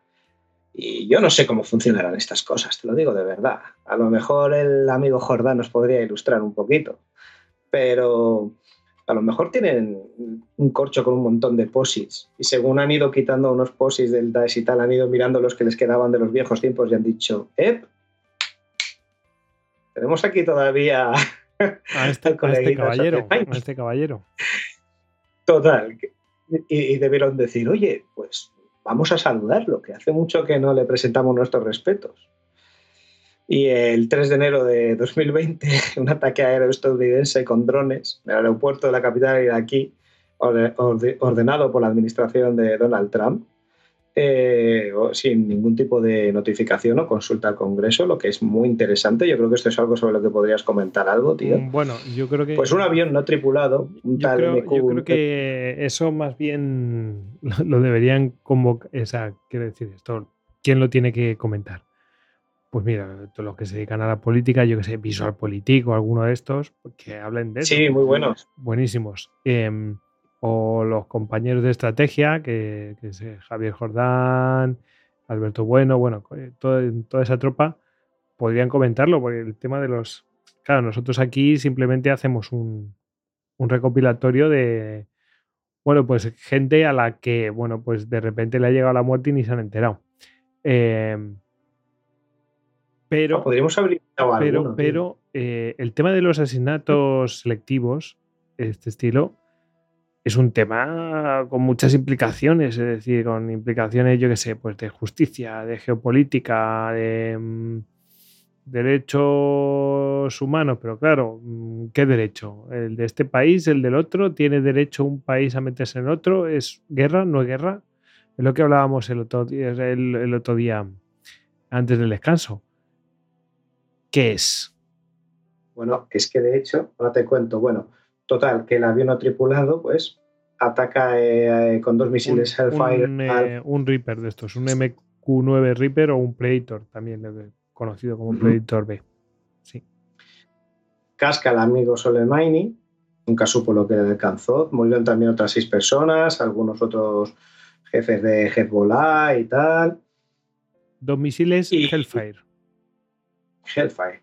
Y bueno, se, me, se montó y tú lo recordarás además en directo. Eran dos vehículos y se cargaron los dos vehículos porque me imagino que no sabrían en cuál iría. De hecho, si quieres saberlo como pequeña, pequeñas historias, eh, bueno, recuerdas que hubo consecuencias. Eh, Irán, claro, por un lado, no podía tolerar aquello. Porque el Soleimani, que era una especie de Sean Connery eh, iraní, iraní, ¿sabes? Era ahí de, barba y pelocano, pero aspecto más o menos bien, recio y tal, tenía su presencia. a ver, no era el capitán News en el Octubre Rojo, pues ¿vale? Que eso es demasiado. Pero tenía como un pequeño aire, una versión más realista. sí, sí. Ah, y además eso, ya te digo, terrorista, sí, pero de los extremadamente cobardes, bueno, estuvo ahí con las botas en, tierra en algún momento, ¿sabes? El caso que se lo cepillaron y, además, claro, cuando dijeron, ¿qué es esto? Habrán sido los americanos. Salió el Donald Trump, Salió el, Donald Trump haciendo una rueda de prensa con su mujer al lado, no sé si te acuerdas. Eh, sí, he sido yo. He sido yo. Hizo un poco como lo de la Thatcher. Dijo, sí, el responsable he sido yo. ¿Qué pasa? Claro, eso puso una situación diplomática muy complicada también a los rudos, violentos, impredecibles iraníes que dijeron, tenemos que responder. Pero ojo, vas a responder a Estados Unidos.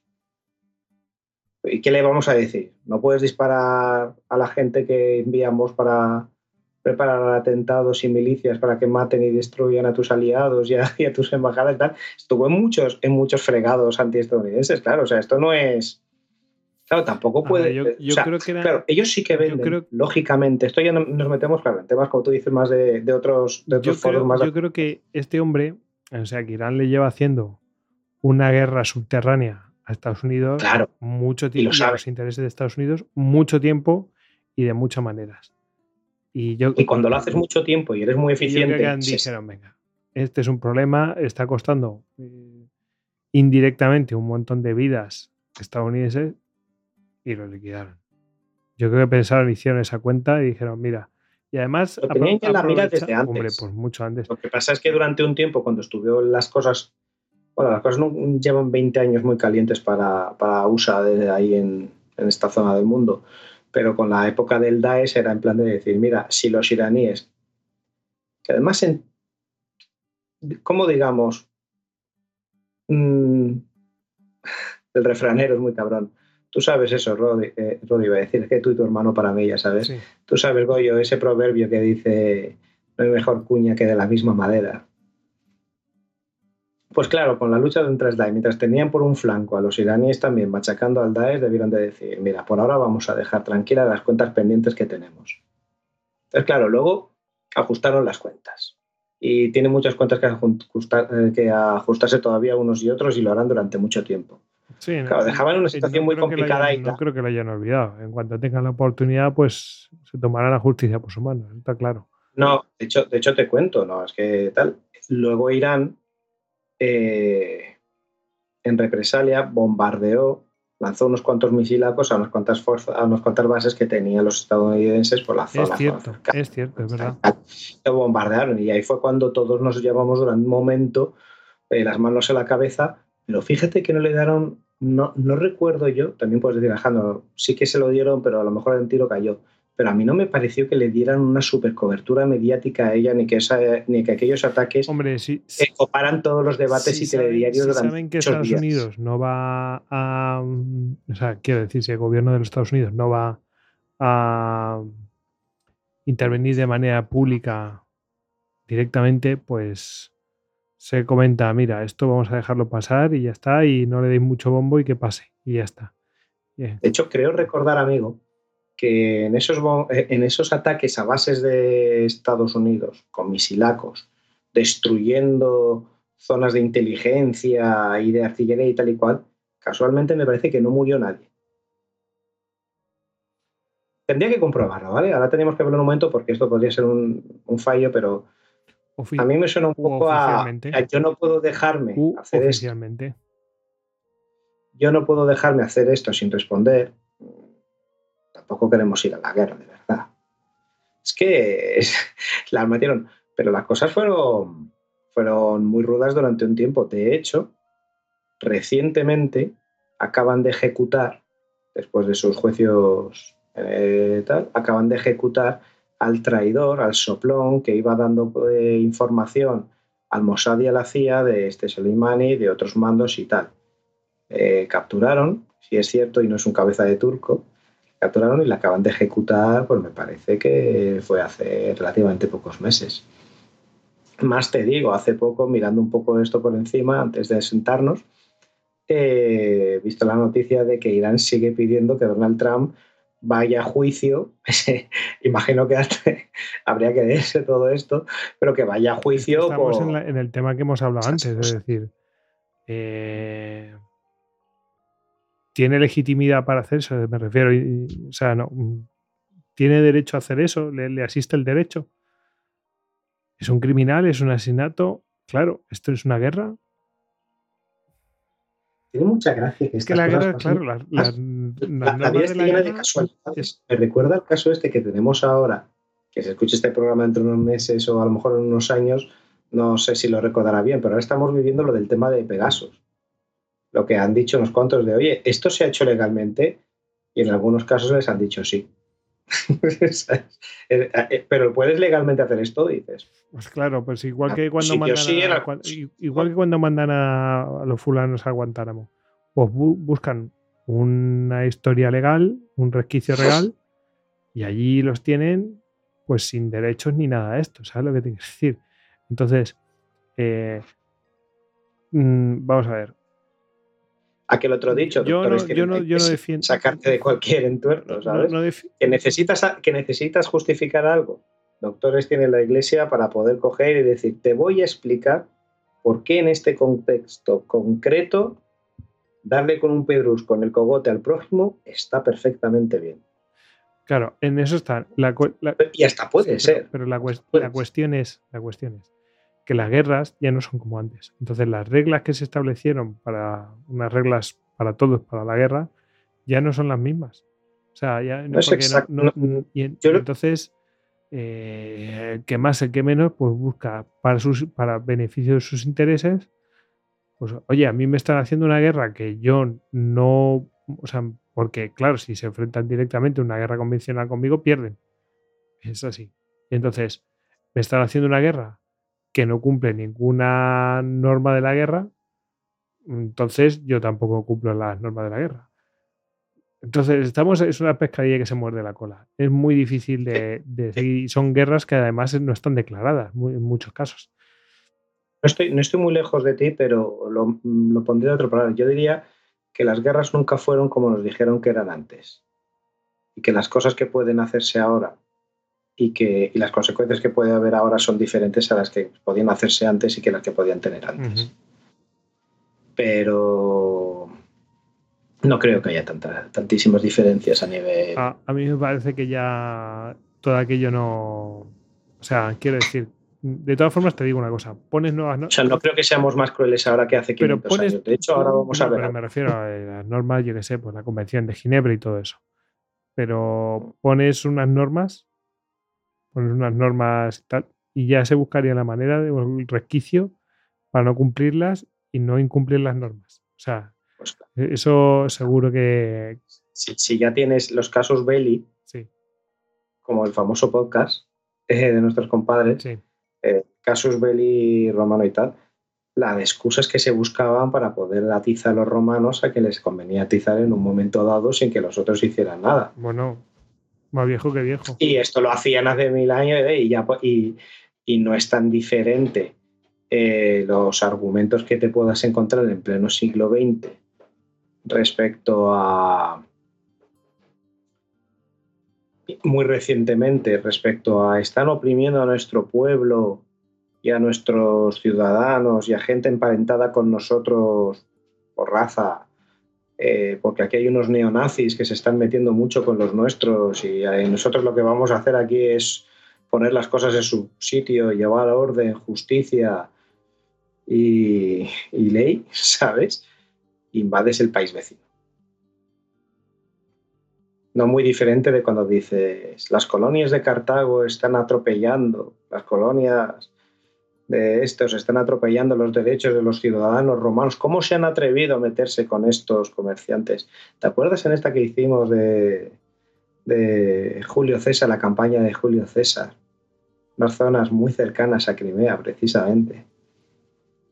Es decir, que uno de los pretextos para entrar con Yotaro eran los comerciantes romanos, estos a los que les habían cortado las manos y se habían llevado los hijos esclavos, etcétera y tal y dijeron, bueno, tenemos que entrar aquí obligatoriamente a restaurar un poco el orden y poner paz y dejar las cosas en su sitio. Sí, no. Y esto se ha hecho desde siempre. O sea, tanta diferencia básica no hay. Lo que hay es los medios y otras consecuencias. Somos mucho más eficientes a la hora de destruir. También otra ventaja que tenemos para los aficionados como nosotros es que también es mucho más fácil encontrar mucha más información y más fidedigna. Es como leía en una de Despertaferro antiguo y medieval, que decía, bueno, hay testigos presenciales que dicen esto y tal y cual. Y, comentaba muy acertadamente el redactor del artículo una reflexión que decía, también tenemos que dejar una cosa muy clara. Es razonable tener muchas dudas respecto a la validez de los testimonios, según las vamos cotejando con pruebas arqueológicas, etcétera, etcétera, etcétera. Y conocimiento acumulado, Dice, pero también partamos de la base de que si empezamos por la premisa, descartar todos los, todos los testimonios contextuales de históricos por ser parciales o interesados, digamos directamente en una sola línea por artículo, no tenemos ni, ni idea de lo que ha pasado ahí. Porque al final, para meterte una historia que pasó hace mil años o dos mil años, de alguna fuente te tienes que creer que más o menos coincida con las pruebas físicas que hayan permanecido para poder más o menos llegar a alguna conclusión, porque si no es muy complicado, yo creo. Hoy en día tenemos mucha más influencia, mucha más información y mucho más acceso a la información en tiempo casi real. Vamos, el que estamos hablando ahora mismo con este amigo de cosas que pasaron durante ayer. Sí, sí, eh, la verdad. Y todo, y lo que sé, después ya se sabrá. No, no pasa nada. Bueno, pues eh, aquí dejamos el caso de, de Kasim Soleimani. ¿Te parece? Me parece. Bueno, pues eh, ya casi hemos terminado y vamos a ir a la sección de bibliografía, bibliografía que viene de manos de Ediciones Salamina. Em, yo sé que tenías tú aquí, em, Javier, tenías alguna alguna obra que querías comentar y recomendar para, bueno, para que se quiera interesar más por esta figura de Turner Ashby de Turner Sí, yo he puesto un par de referencias, ¿no? ya, que, ya que la parte más interesante de mi, de mi participación pues, ha tenido que ver con, con este personaje. Eh, y encontraremos, eh, bueno, una biografía de Turner Ashby, eh, Paul Christopher Anderson, Blood Image, Turner Ashby in the Civil War on the Southern Mind perdón, que viene a ser una biografía de este personaje eh, también fijándose mucho en el impacto que, tuvo en la sociedad sudista durante y después de la guerra. ¿no? Un poco la, importancia eh, tanto real como mítica eh, del personaje. Y el otro es un libro magnífico, Robert K. Crick, Conquering the Valley, Stonewall Jackson at Port Republic. O sea, si se puede hacer una obra de más de 400 páginas sobre una batalla de dos días, sobre dos batallas y una serie de acontecimientos que tuvieron lugar en, dos, tres días, 6, 7 y 8 de junio, pues eh, Crick lo consigue, ¿no? Además con un nivel de detalle, al que le guste esto, el nivel de detalle es exquisito, maravilloso. Hay veces, hay determinadas acciones que nos vamos por, por grupos de 10 jinetes a ver qué es lo que le pasa a cada uno y dónde se mete cada cual. Yo me pregunto hasta dónde es posible que haya conseguido esa información, pero oye, mm, ¿verdad? pues hay muchísimas, hay muchísimas cartas, hay muchísimos informes. Eh, los propios informes de la guerra de secesión, pues eh, yo creo que son casi la recopilación, creo que son 60 volúmenes a mil páginas cada uno. Es decir, todos los oficiales escribían informes, todo esto se recopiló. Entonces empiezas a cruzar lo que dijo lo que escribió un coronel, lo que escribió otro coronel, otro jefe de regimiento, más luego las cartas. Se han conservado muchísimas cartas de la guerra de secesión que la gente mandaba a sus casas eh, y los Estados Unidos para eso, para atesorar su legado histórico, siempre han sido eficacísimos, es decir, siempre han estado muy, muy pendientes de esto. Eh, también la sociedad histórica sureña, eh, que comentábamos con Emilio Blanedo en su momento, pues se dedicaron a recopilar muchísimo material, en el norte se recopiló, o sea, todo el que tenga cartas, pues que nos mande copias, todo esto se ha guardado. las universidades, las bibliotecas tienen pues colecciones de cartas. Entonces, pues de aquí van saliendo detalles y van saliendo cosas y se van cruzando datos y cuando un oficial de la Unión te dice que entraron en Port Republic y que giraron calle a la derecha y emplazaron un cañón y un, oficial o un soldado confederado escribe y tuvimos que tomar el cañón que pusieron delante del puente, pues vas hilando y te vas dando cuenta un poco de todo lo que, de todo lo que hay, ¿no? Y vas encajando las cosas y se pueden crear relatos muy, muy detallados.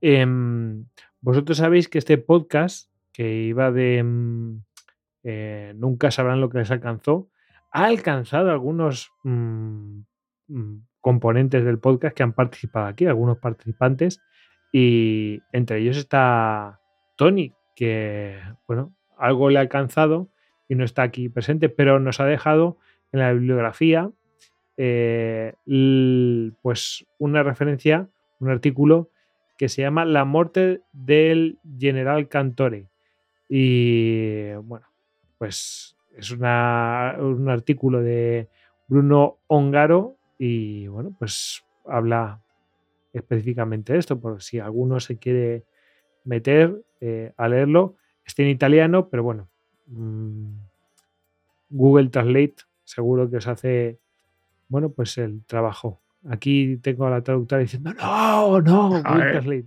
Estoy, con la traductora. No es tan difícil de leer el italiano. No, no, eh, hablamos español y ya está.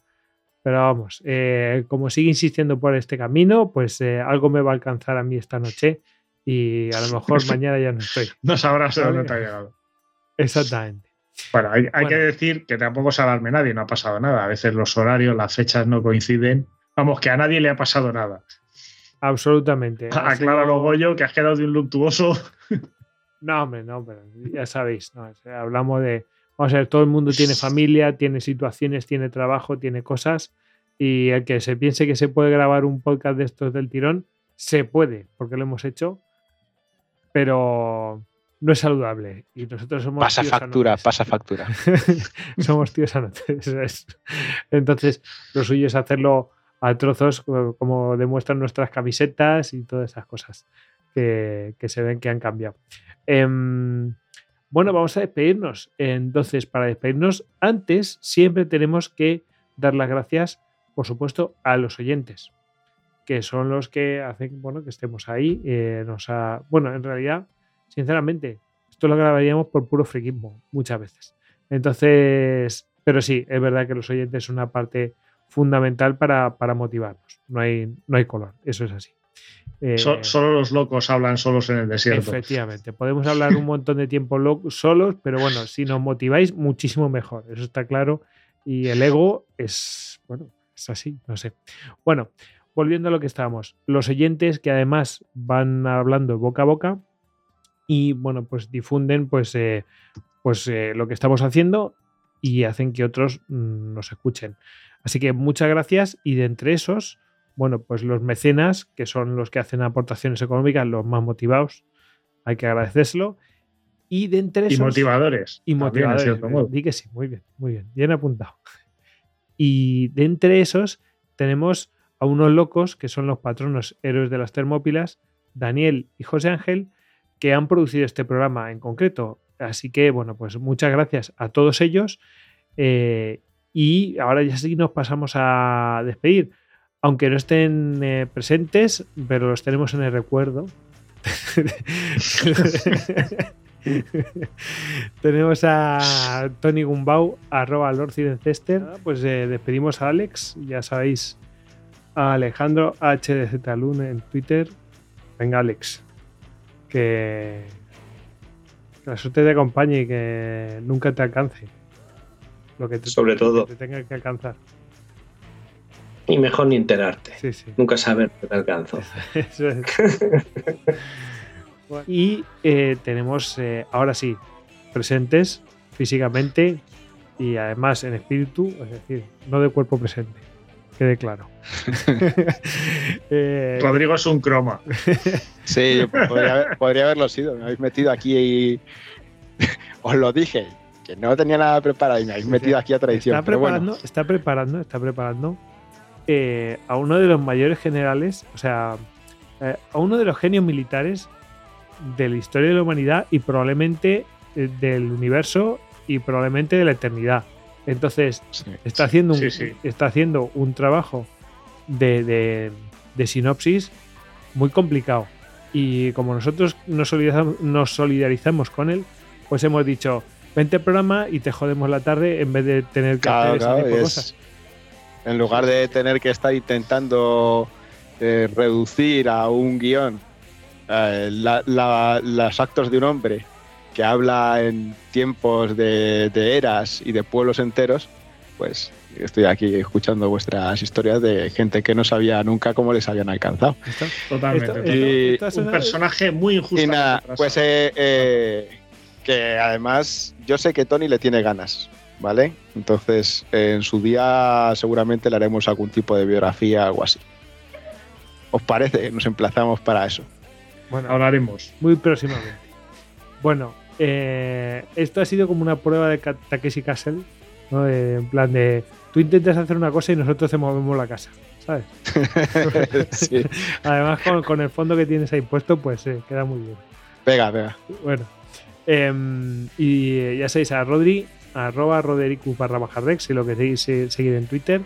Y bueno, pues eh, la otra persona es Javier Veramendi, arroba tanto en Twitter. Ya sabéis que lo podéis encontrar en gen.es y por supuesto en las revistas de Ferro Contemporánea, de las cuales es director. Así que pues, ahí encontraréis su obra. Y nada, hala. Ya simplemente deciros que estamos en un montón de re- redes sociales, pero cualquier cosa que necesitéis, estamos en nuestra página web, istocas.com. Ahora sí, nos despedimos. Venga, hala. Pues hasta la próxima. Agur. Semper Fidelis.